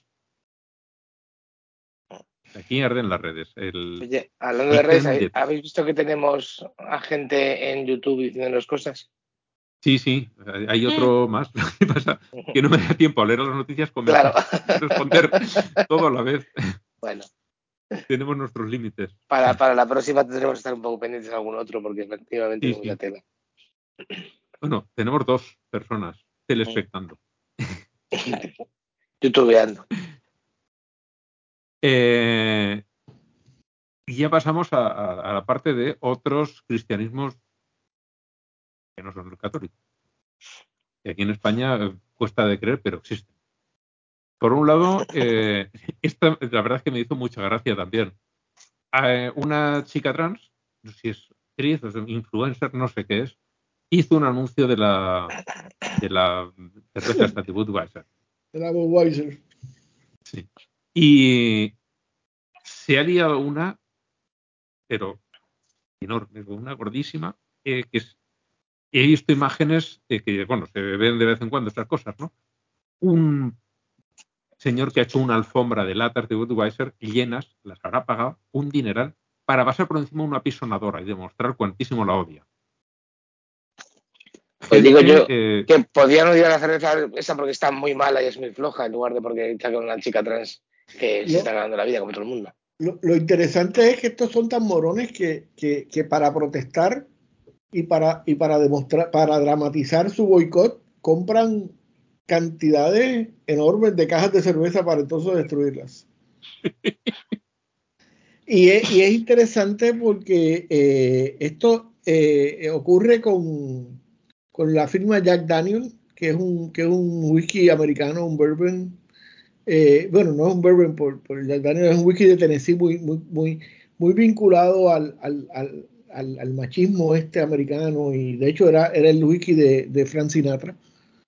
Este, que, que apoyó un, una actividad de, de, la comunidad trans, no sé dónde, y que igual la gente ahora los macharranes no quieren beber whisky Jack Daniel porque porque eh, se me imagino que le, despierta el, el Herman Walk o algo así yo no sé. Pero están haciendo lo mismo gente que tenía colecciones carísimas de, Jack Daniel que, que, que, tiene colecciones que pueden costar 100 euros una botella y las están destruyendo como como protesta de eh, alguien le puedo explicar que la protesta es no gastarle el dinero en la compañía y no pero, bueno. eso ya lo hicieron cuando cuando fue lo de la alianza de civilizaciones no eso era lo de Zapatero lo de cómo era the coalition of the willing que nunca he sabido muy bien traducirlo sin que diera pena eh, que como Francia no quiso apoyarlos en su guerra de mente en búsqueda de armas que no existían eh, compraban vino francés y lo tiraban por las alcantarillas y los franceses. Hacer caja. Claro, efectivamente. alguien le debe explicar el concepto de boicot. Lo que, lo que implica el boicot. Esto saben comprar, no, no de sacas. Pues esto ha sido gracioso porque uno de los vídeos que vi salía allí un hombre diciendo, si tú quieres, eh, si te dedicas a ofender a la gente conservadora, ya sabes lo que va a hacer la, la gente conservadora. Entonces te sacan la pisonadora pisando los, las latas de Budweiser, gente tirando las latas, pero abriendo una detrás de otra y volcándolo todo. Y tú dices, eh, dices que el concepto de boicot no lo tienes nada claro, porque así no se hace. Yo, yo vi, yo vi una, para tirarlo yo vi una, de una joven en un bikini con la bandera americana, en, la, la, la, ropa era hecha como la bandera americana y un, y un AR-15 que, que, destruía una pared completa que había de cajas de cerveza ah, con el AR-15. Yo desde aquí quiero decir que pronto saldrá la segunda reimpresión de mi libro. Eh, soy una persona LGTB, súper atea y... Um, y feminista, así que si alguien me quiere boicotear, que compre mi libro Y no, no lo quemen porque eso emite mucho CO2 y es muy malo.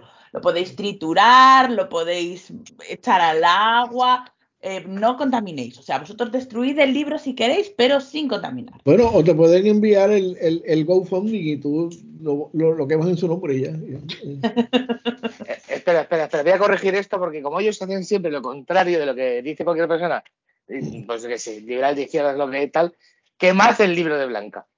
Sí, exacto. No lo compréis y quemadlo. Te vas a, hacer, a forrar que un porcentaje, Blanca. Pero bueno. Em, y, pensar que ese es el país con, con, con, mayor capacidad de destrucción bélica del mundo. Da miedo, ¿eh? Pero bueno. La siguiente noticia es que lo hemos nombrado por ahí. Un adolescente, los padres de un adolescente se quejaban de que su hijo estaba muy enganchado a una app bíblica hasta que al final le pillaron el teléfono y se dieron cuenta de que estaban utilizando esa app bíblica para intercambiarse con la novia fotos desnudos.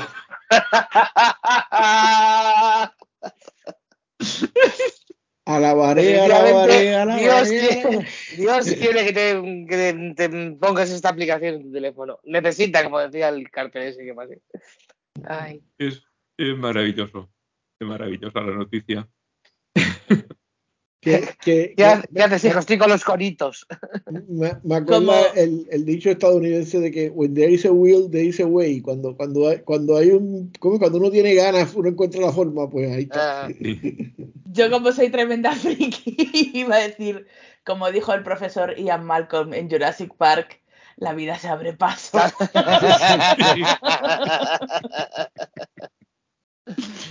Ay.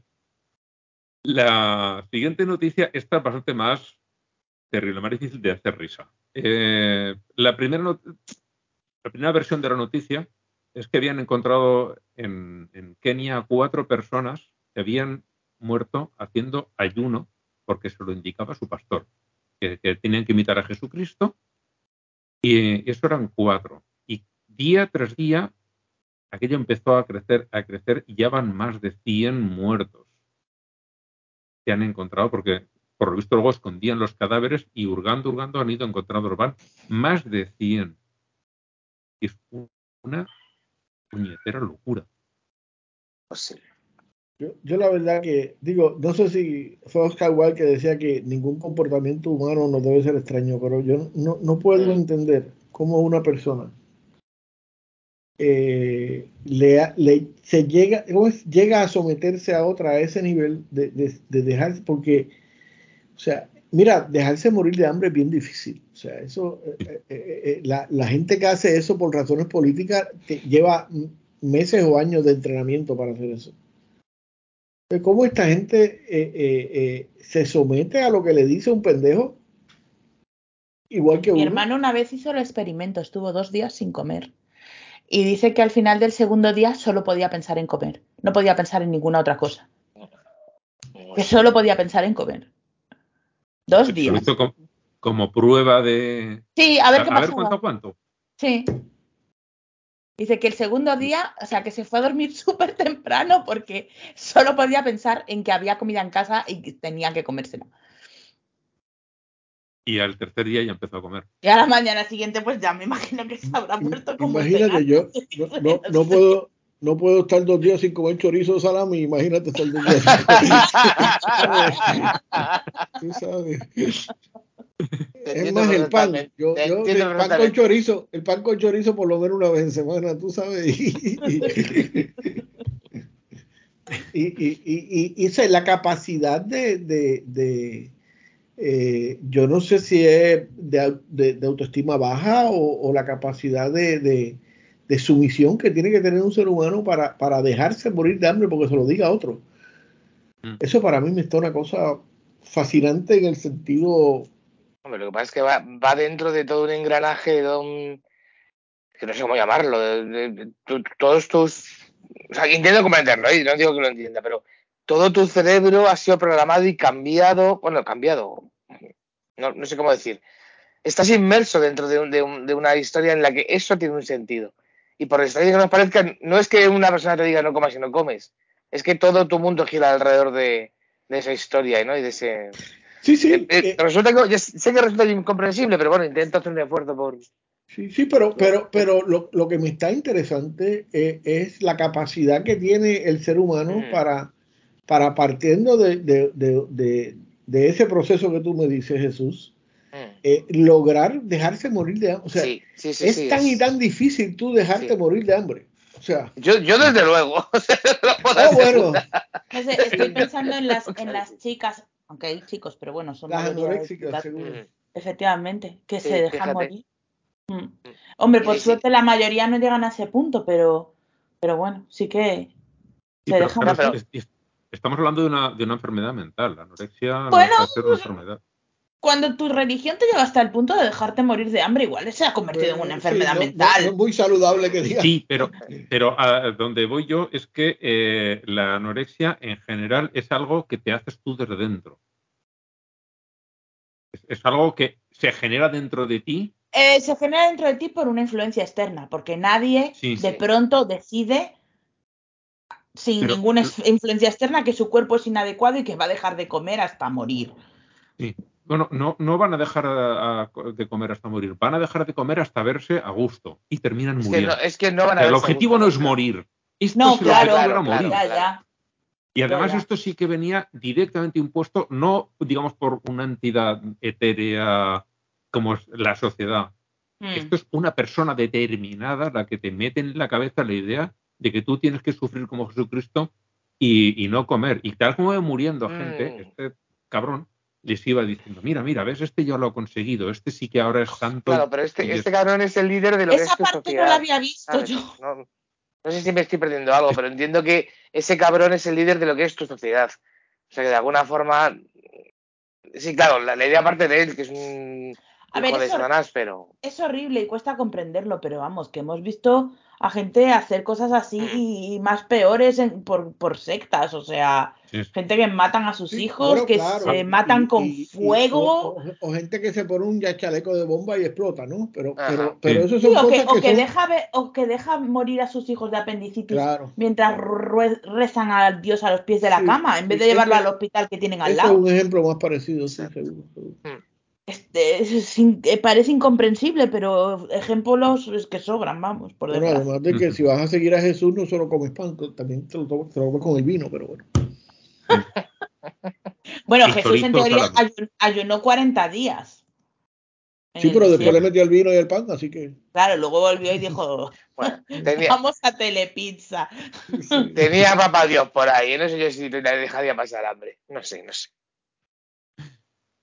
Eh, la última noticia de, estos otros cristianismos eh, nos llega de México, esta nos la ha pasado Ramsas, eh, hoy mismo creo que ha sido, y es que ha aparecido un partido político, se llama Humanismo Mexicano, que por lo visto es una frase que utilizó el presidente AMLO, y, detrás de, este partido está la secta esta que ya se ha visto por ahí, que es la luz del mundo.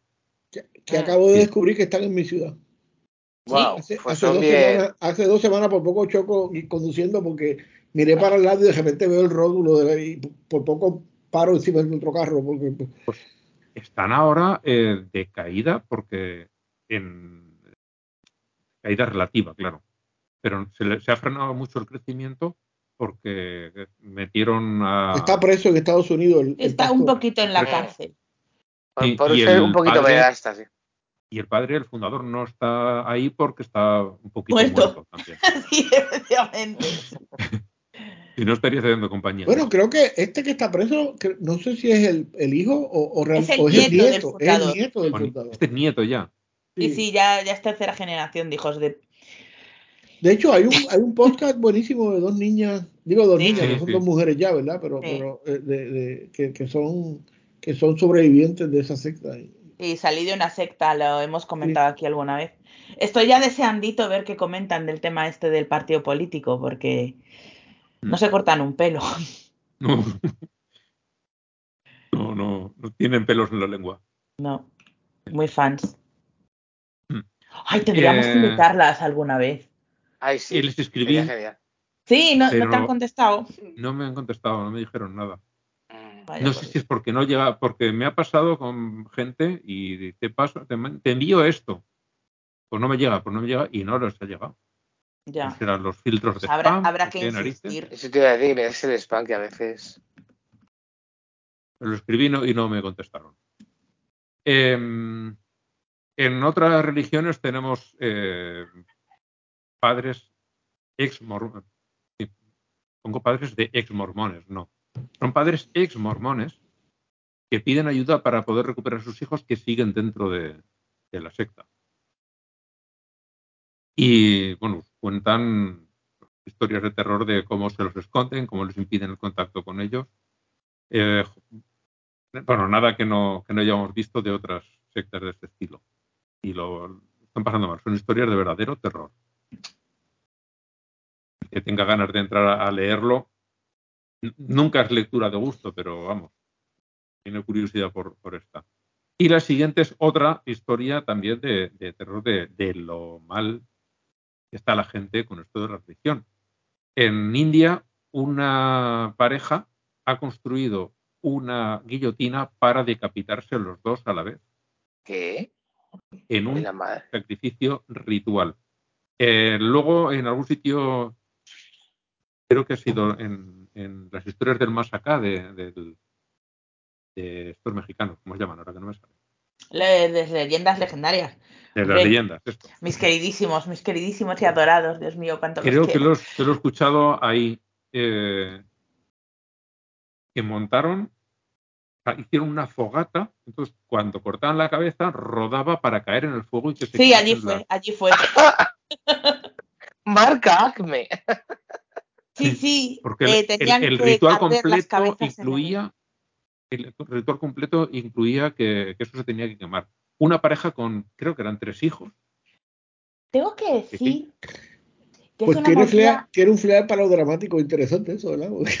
Creo que, es una movida que, claro, nunca se va a poder saber, pero yo juraría que esa gente, eh, si el sistema era suficientemente bueno y rápido, vio cómo sus cabezas rodaban hacia el fuego. No. Mm, qué bonito. ¿No? Vio cómo todo daba vueltas alrededor de su cabeza. Bueno, efectivamente. O vieron la cabeza del otro. A mí me, preocupa cómo ustedes dos piensan. Claro.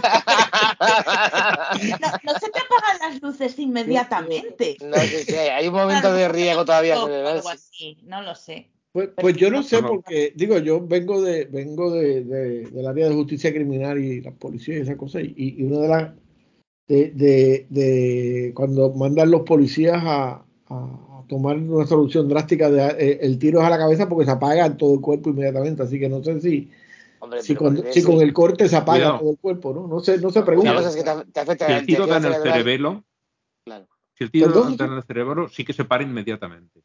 Pero tiene que dar en el cerebelo.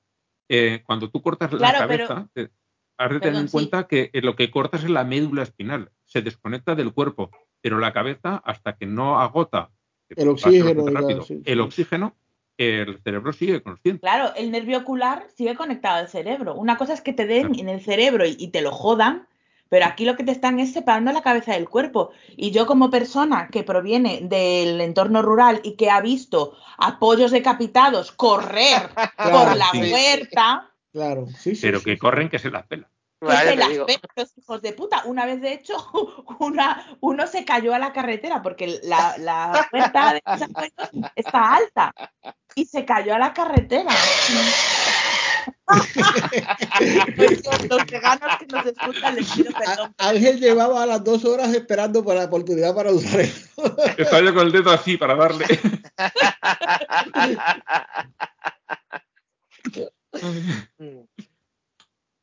Pues, sí, sí, yo también lo he visto. Pues, mi padre, vamos a comer pollo. Y entraba a la raja, cogía uno, le cortaba la cabeza y empezaba a letear. Se le soltaban las patas y echaba a correr, pero a buena velocidad. Yo, en mi caso, no, no le vi salirse a la carretera, pero mi madre mataba a los pollos en el garaje cuando íbamos al pueblo de los veranos y algunos escapaban del garaje con, la cabeza colgando. O sin cabeza directamente, era como de ¡El pollo, el pollo! El, dicho de va corriendo como pollo sin cabeza eh, sí, sí. no es un invento porque sí. Me imagino que la sopa sabe diferente después, no sé, pero bueno. Eh, más atlética, da más energía. pero bueno. Eh, esta otra noticia eh, la encontré porque ahora va a salir el juicio. Creo que pasó en, Australia, si no recuerdo mal. Un transportista muy aficionado a los exorcismos le hizo uno a un camionero suyo que decía que estaba bajo los efectos de la droga sin haber dormido y también que lo tenía hechizado una bruja. Dijo, espera, yo te hago el exorcismo, te subes al camión y tira para allá. Y antes de una hora se había estampado y había matado a cuatro personas. Vaya. Y ahora eh, va a salir el juicio. Es imposible de adivinar.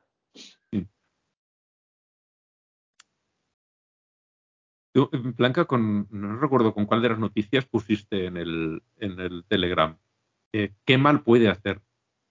Ay, ya, no me acuerdo, lo voy a buscar. Ya no me acuerdo qué noticia era. Pero estas cosas, cuando tú dices, por ejemplo, con esto del exorcismo, con lo de Oye, las curas milagrosas esas que la gente deja de ir a los médicos. Sí, o, los, o el, estos que... Con lo de Kenia, con lo de Kenia lo puse. Mm. Cuando tú dices eso de qué mal puede hacer y hay algún creyente cerca, se ofenden muchísimo mm. porque estás poniendo de relieve lo estúpido que es lo que ellos creen. El, de que, el hecho de que puede ser muy dañino. Claro, y además es que la argumentación esa, que yo se la he oído a gente que no es creyente, ¿sabes? En plan, ¿por qué dais tanta turra? ¿Qué mal hacen? Exhibit number two million, ¿sabes? O sea, eh, ¿qué mal puede hacer? ¿Qué mal puede hacer? Pues, ¿te parece poco? Pues mira, yo la pregunta... Y eso es el mal grave, porque el mal cotidiano está presente continuamente, o sea, la, la, la, el, el criarse en la culpa, eh, bueno, en fin. Bueno, yo la pregunta que me hago, que me hago y que me he hecho, ¿verdad? Los últimos años cada vez más es qué bien hacen. porque, porque vamos a dejarnos de pendejada. O sea, eh, eh, hay, hay, algunas instituciones religiosas que, que, que o, o, de corte religioso que pueden servir a los pobres y cosas como esas.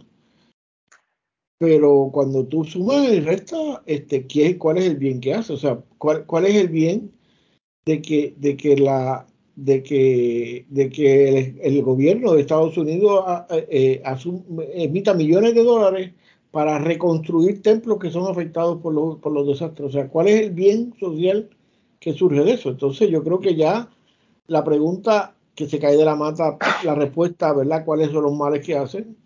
La, la pregunta que uno se debe hacer es ¿cuál es el bien que hacen?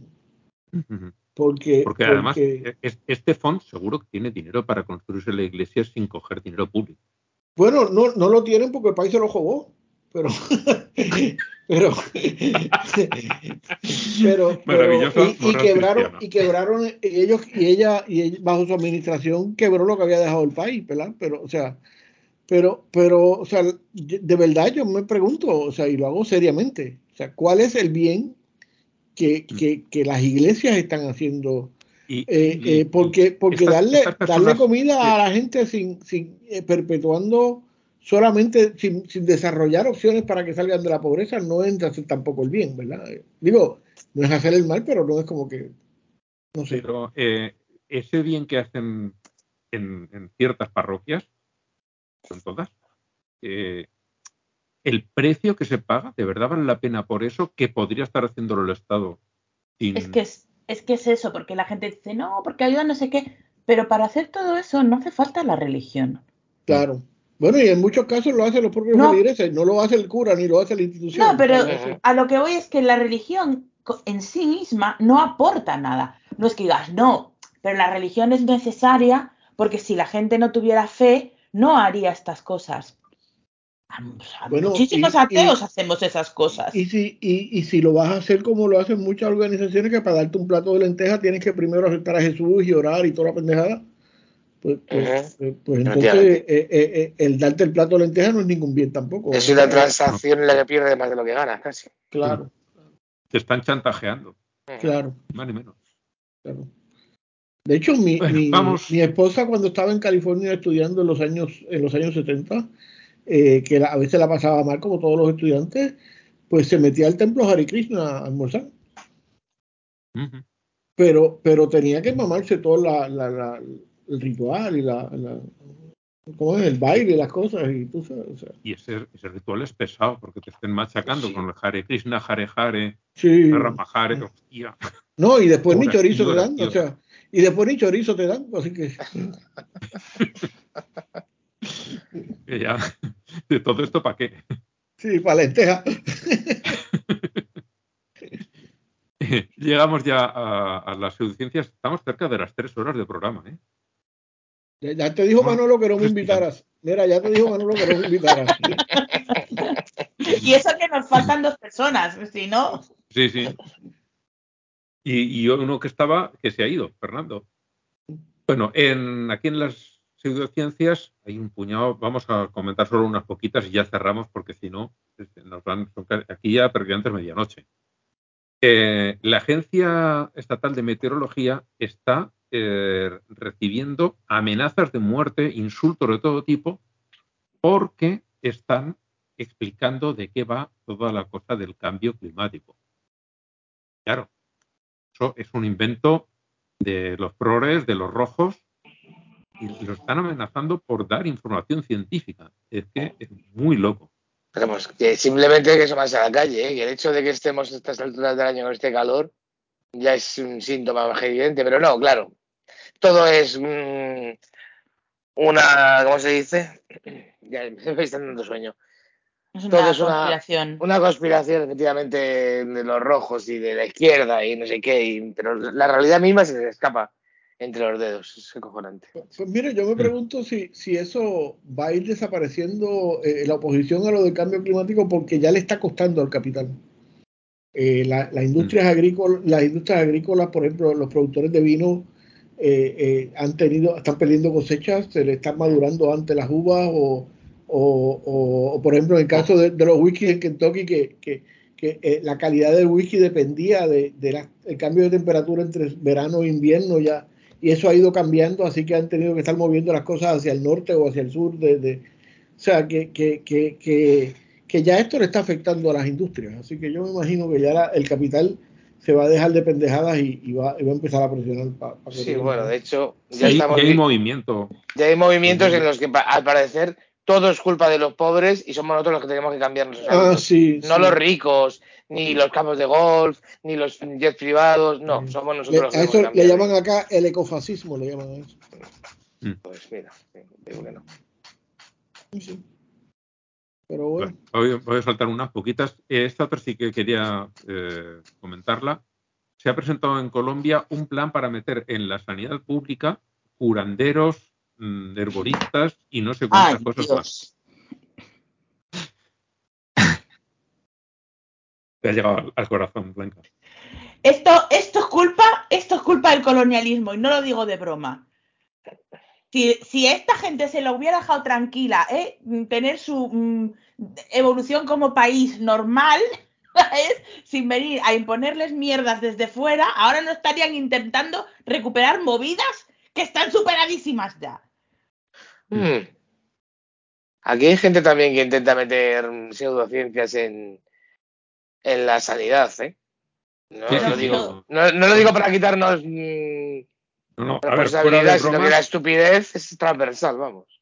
Aquí, eh, justamente, Cataluña, que es uno de los sitios donde aparentemente la gente es más culta y se preocupa más por esto, eh, se habló seriamente, bueno, se llegó a meter alguna de las terapias, pero se habló seriamente de meter las flores de Bach, la aromaterapia, la colorterapia y no sé cuántas cosas más para curar enfermedades. Sí, pero es un tipo de estupidez distinta. Quiero decir que yo tengo la impresión, igual estoy hablando por hablar, pero tengo la impresión de que esto se hace desde una perspectiva como cultural, ¿sabes? Como de recuperar la movida nuestra. Igual estoy equivocada, ¿eh? Pero tengo esa impresión. No, no, lo, hacen así. Es, ya pasó también en Bolivia, que nos lo comentó, que digan en tiempos, que estaban metiendo la medicina tradicional de los pueblos originales de la zona.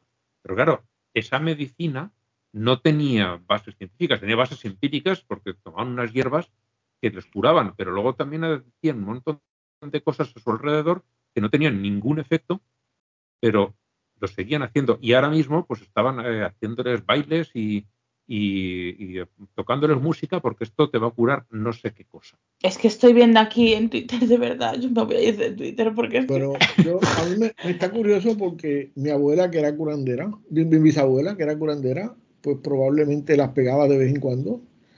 Pero cuando mi abuela, cuando mi bisabuela era curandera, las expectativas de vida en Puerto Rico eran de 40 años. O sea, ¿verdad? Pero, pero, pero me está, yo recuerdo una noticia que vino de, no sé si Arizona o uno de esos estados del oeste, que tienen mucho, muchas naciones originarias, toda, mucha población originaria todavía, que estaban incorporando chamanes en, los en, los en, en, los, en los hospitales y mi reacción fue la misma de, de, Blanca, pero cuando escuché a la persona hablando en, en, en la noticia, la idea era que estos chamanes porque sobre todo los más viejos en, la, en, la, en las comunidades eh, originarias no confiaban en, en, los médicos blancos. Entonces iban con el chamán y el chamán les repetía básicamente lo que decía el, mm. lo que le decía el médico regular y lo, lo, culturizaba para que, la, para que la gente lo pudiera digerir y se sometiera a los tratamientos del médico. Pero a mí eso me parece un enfoque muy paternalista, no sé. Claro. Es como, ah, son tontos, no pueden aprender, no pueden entender que, pero, pero bueno, el, colonizador, el colonizador siempre o te trata como niño o te trata como delincuente. Esas son las dos opciones. Mm. Entonces, pues eso que tú estás diciendo es, perfectamente compatible, con eso. No, lo veo tanto como que lo traten, que lo traten como tonto, como que lo están tratando. Eh, a ver, si tú no te fías de mí, pero te fías del otro, que el otro te está diciendo, lo que te está diciendo esta persona está bien, pues eh, bueno, eh, me fío de ti, me fío de tu criterio, vamos adelante. Es, no sé, yo, creo, espero que el, enfoque fuera ese. Ya, pero, pero lo que estás haciendo es dar por sentado que no puedes hacer una campaña de sensibilización para que la gente comprenda que la medicina moderna funciona, sino que mm, se la das con queso. O sea, No, más, más que nada es que eh, no se van a creer esa porque viene de quien viene. Bueno, pero a lo mejor se lo puede decir el chamán. ¿Sabes? No es en plan, la medicina moderna no funciona, ven que te digo yo, y le dices, no, le explicas, mira, yo que soy el chamán y tengo el conocimiento ancestral de nuestras movidas, he hablado con esta gente y sus movidas funcionan. Podéis fiaros de mí, no os fiéis de él, fiaros de mí. Parece lo mismo, pero no es lo mismo.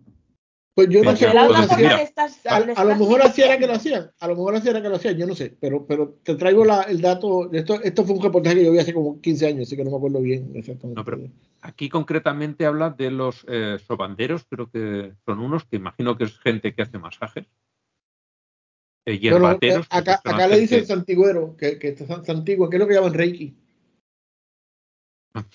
sí, sí, que, que, es lo que llaman Reiki, que una, ponen, las manos y las cosas. Te acerco las manos, pero no te llego a tocar.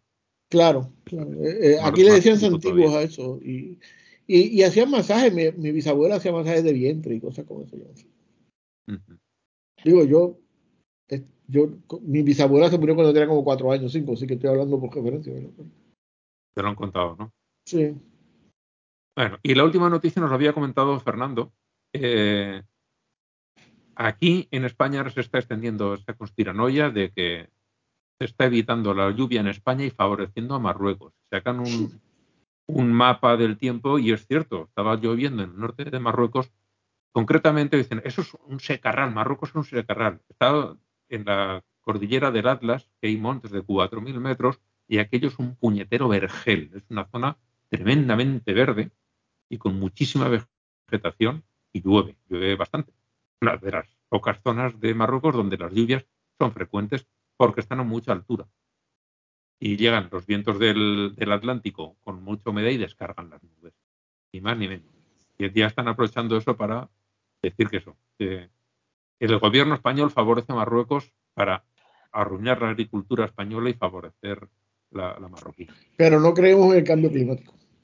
Eh, yo lo que no puedo entender es esa movida que, que es una, un discurso de la derecha más loca en redes sociales, de que el gobierno actual lo que quiere es que haya muchos pobres en España. Es como... ¿Para qué? ¿Para exactamente para qué? ¿Qué puta mierda de estrategia electoral es esa? Eso, eh, el, Mauricio José Sbar lo dice de las compañías farmacéuticas. Tú dices que las compañías farmacéuticas están creando venenos para matarte.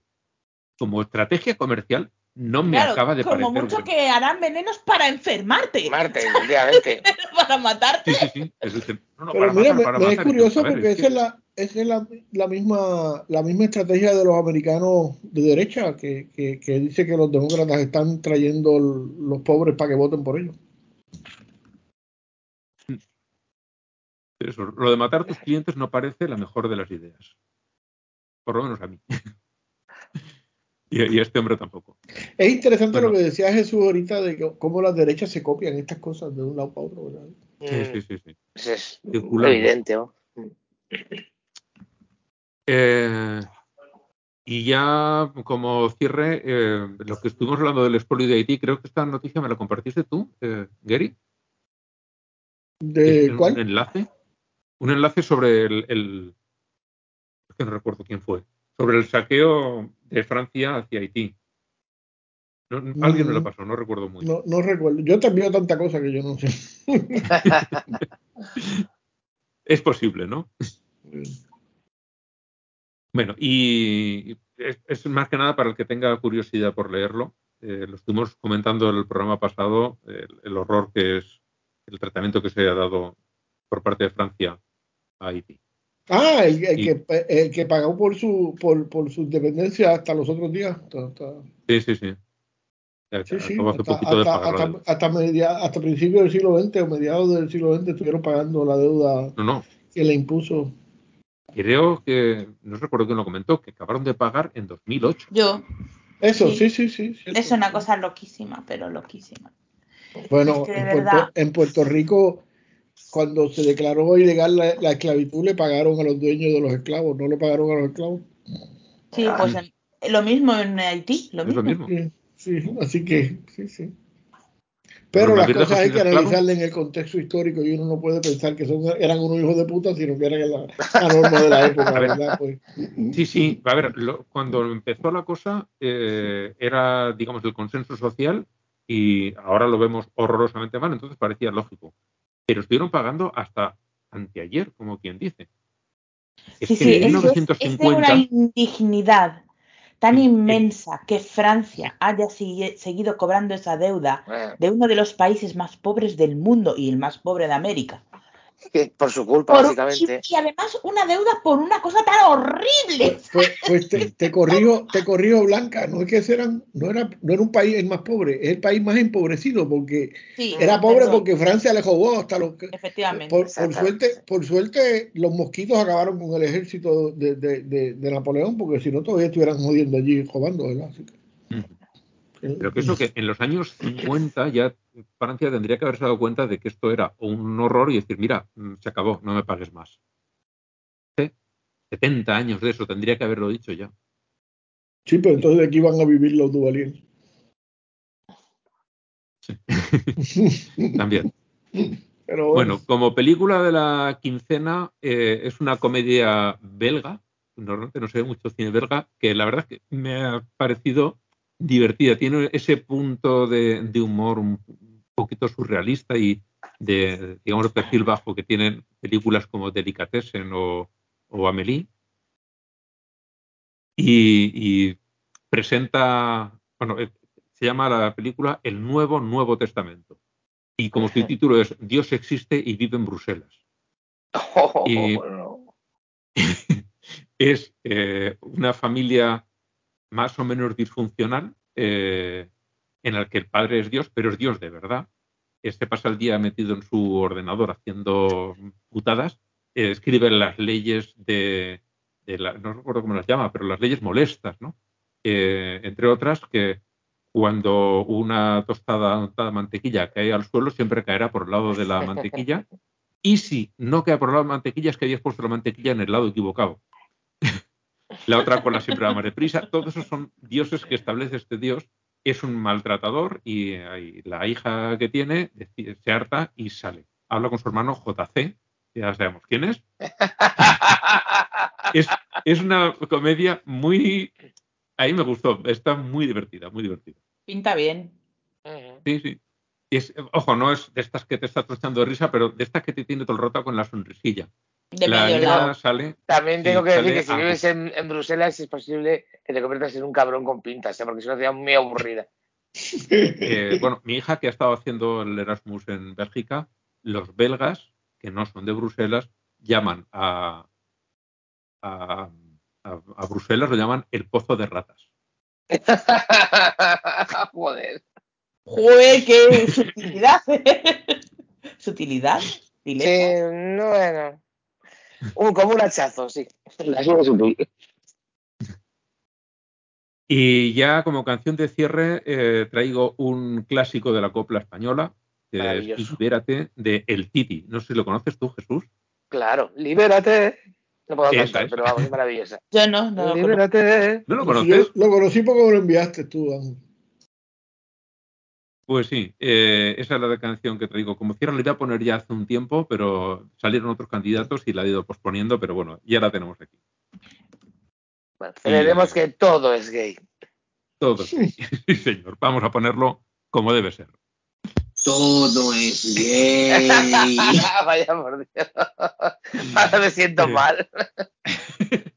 Nada, nada. Esto es una joya que hay que ir usando de vez en cuando. Y nada más, dentro de dos semanas nos veremos por aquí de nuevo si no pasa nada. Gracias, Hasta gente. luego. Gracias, gracias. Nadie más se despide. ¡Ah, chao! Sí, sí, sí. Gracias por Adiós, venir adiós. y adiós. Me preocupa porque lo dejé durmiendo. es muy tarde en España. Debería yo estar durmiendo, de hecho. Bueno, vamos a cerrar ya. Libérate. Qué barranco, ¿eh? Ponla ya, Ángel.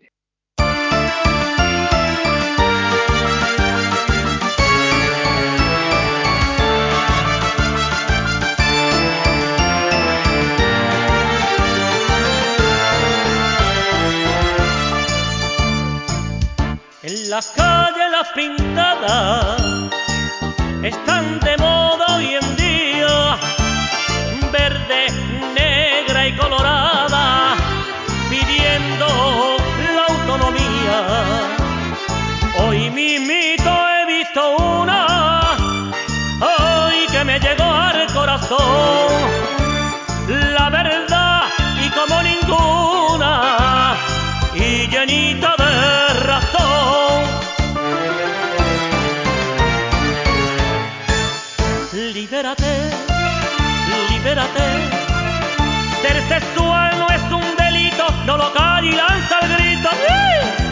Libérate, libérate.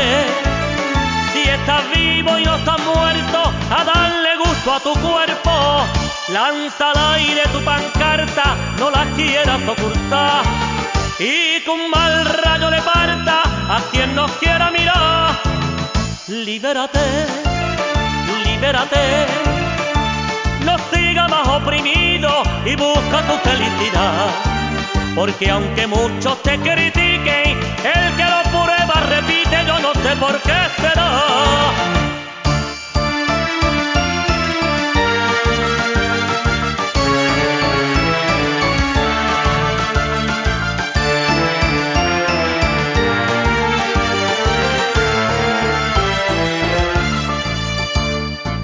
La pintada poco a poco, paredes van embrollando. Ay, si este mundo ya estaba loco, pues ahora lo están ensuciando. Y una que va armando guerra, ay, si se pudiera lograr, ya no iríamos a Inglaterra para podernos casar. Libérate, libérate.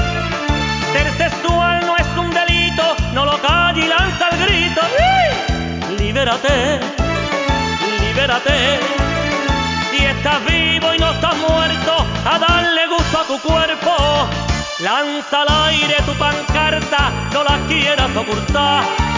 Y que un mal rayo le parta a quien nos quiera mirar. Libérate, libérate. oprimido y busca tu felicidad. Porque aunque muchos te critiquen, prueba repite, yo no sé por qué será.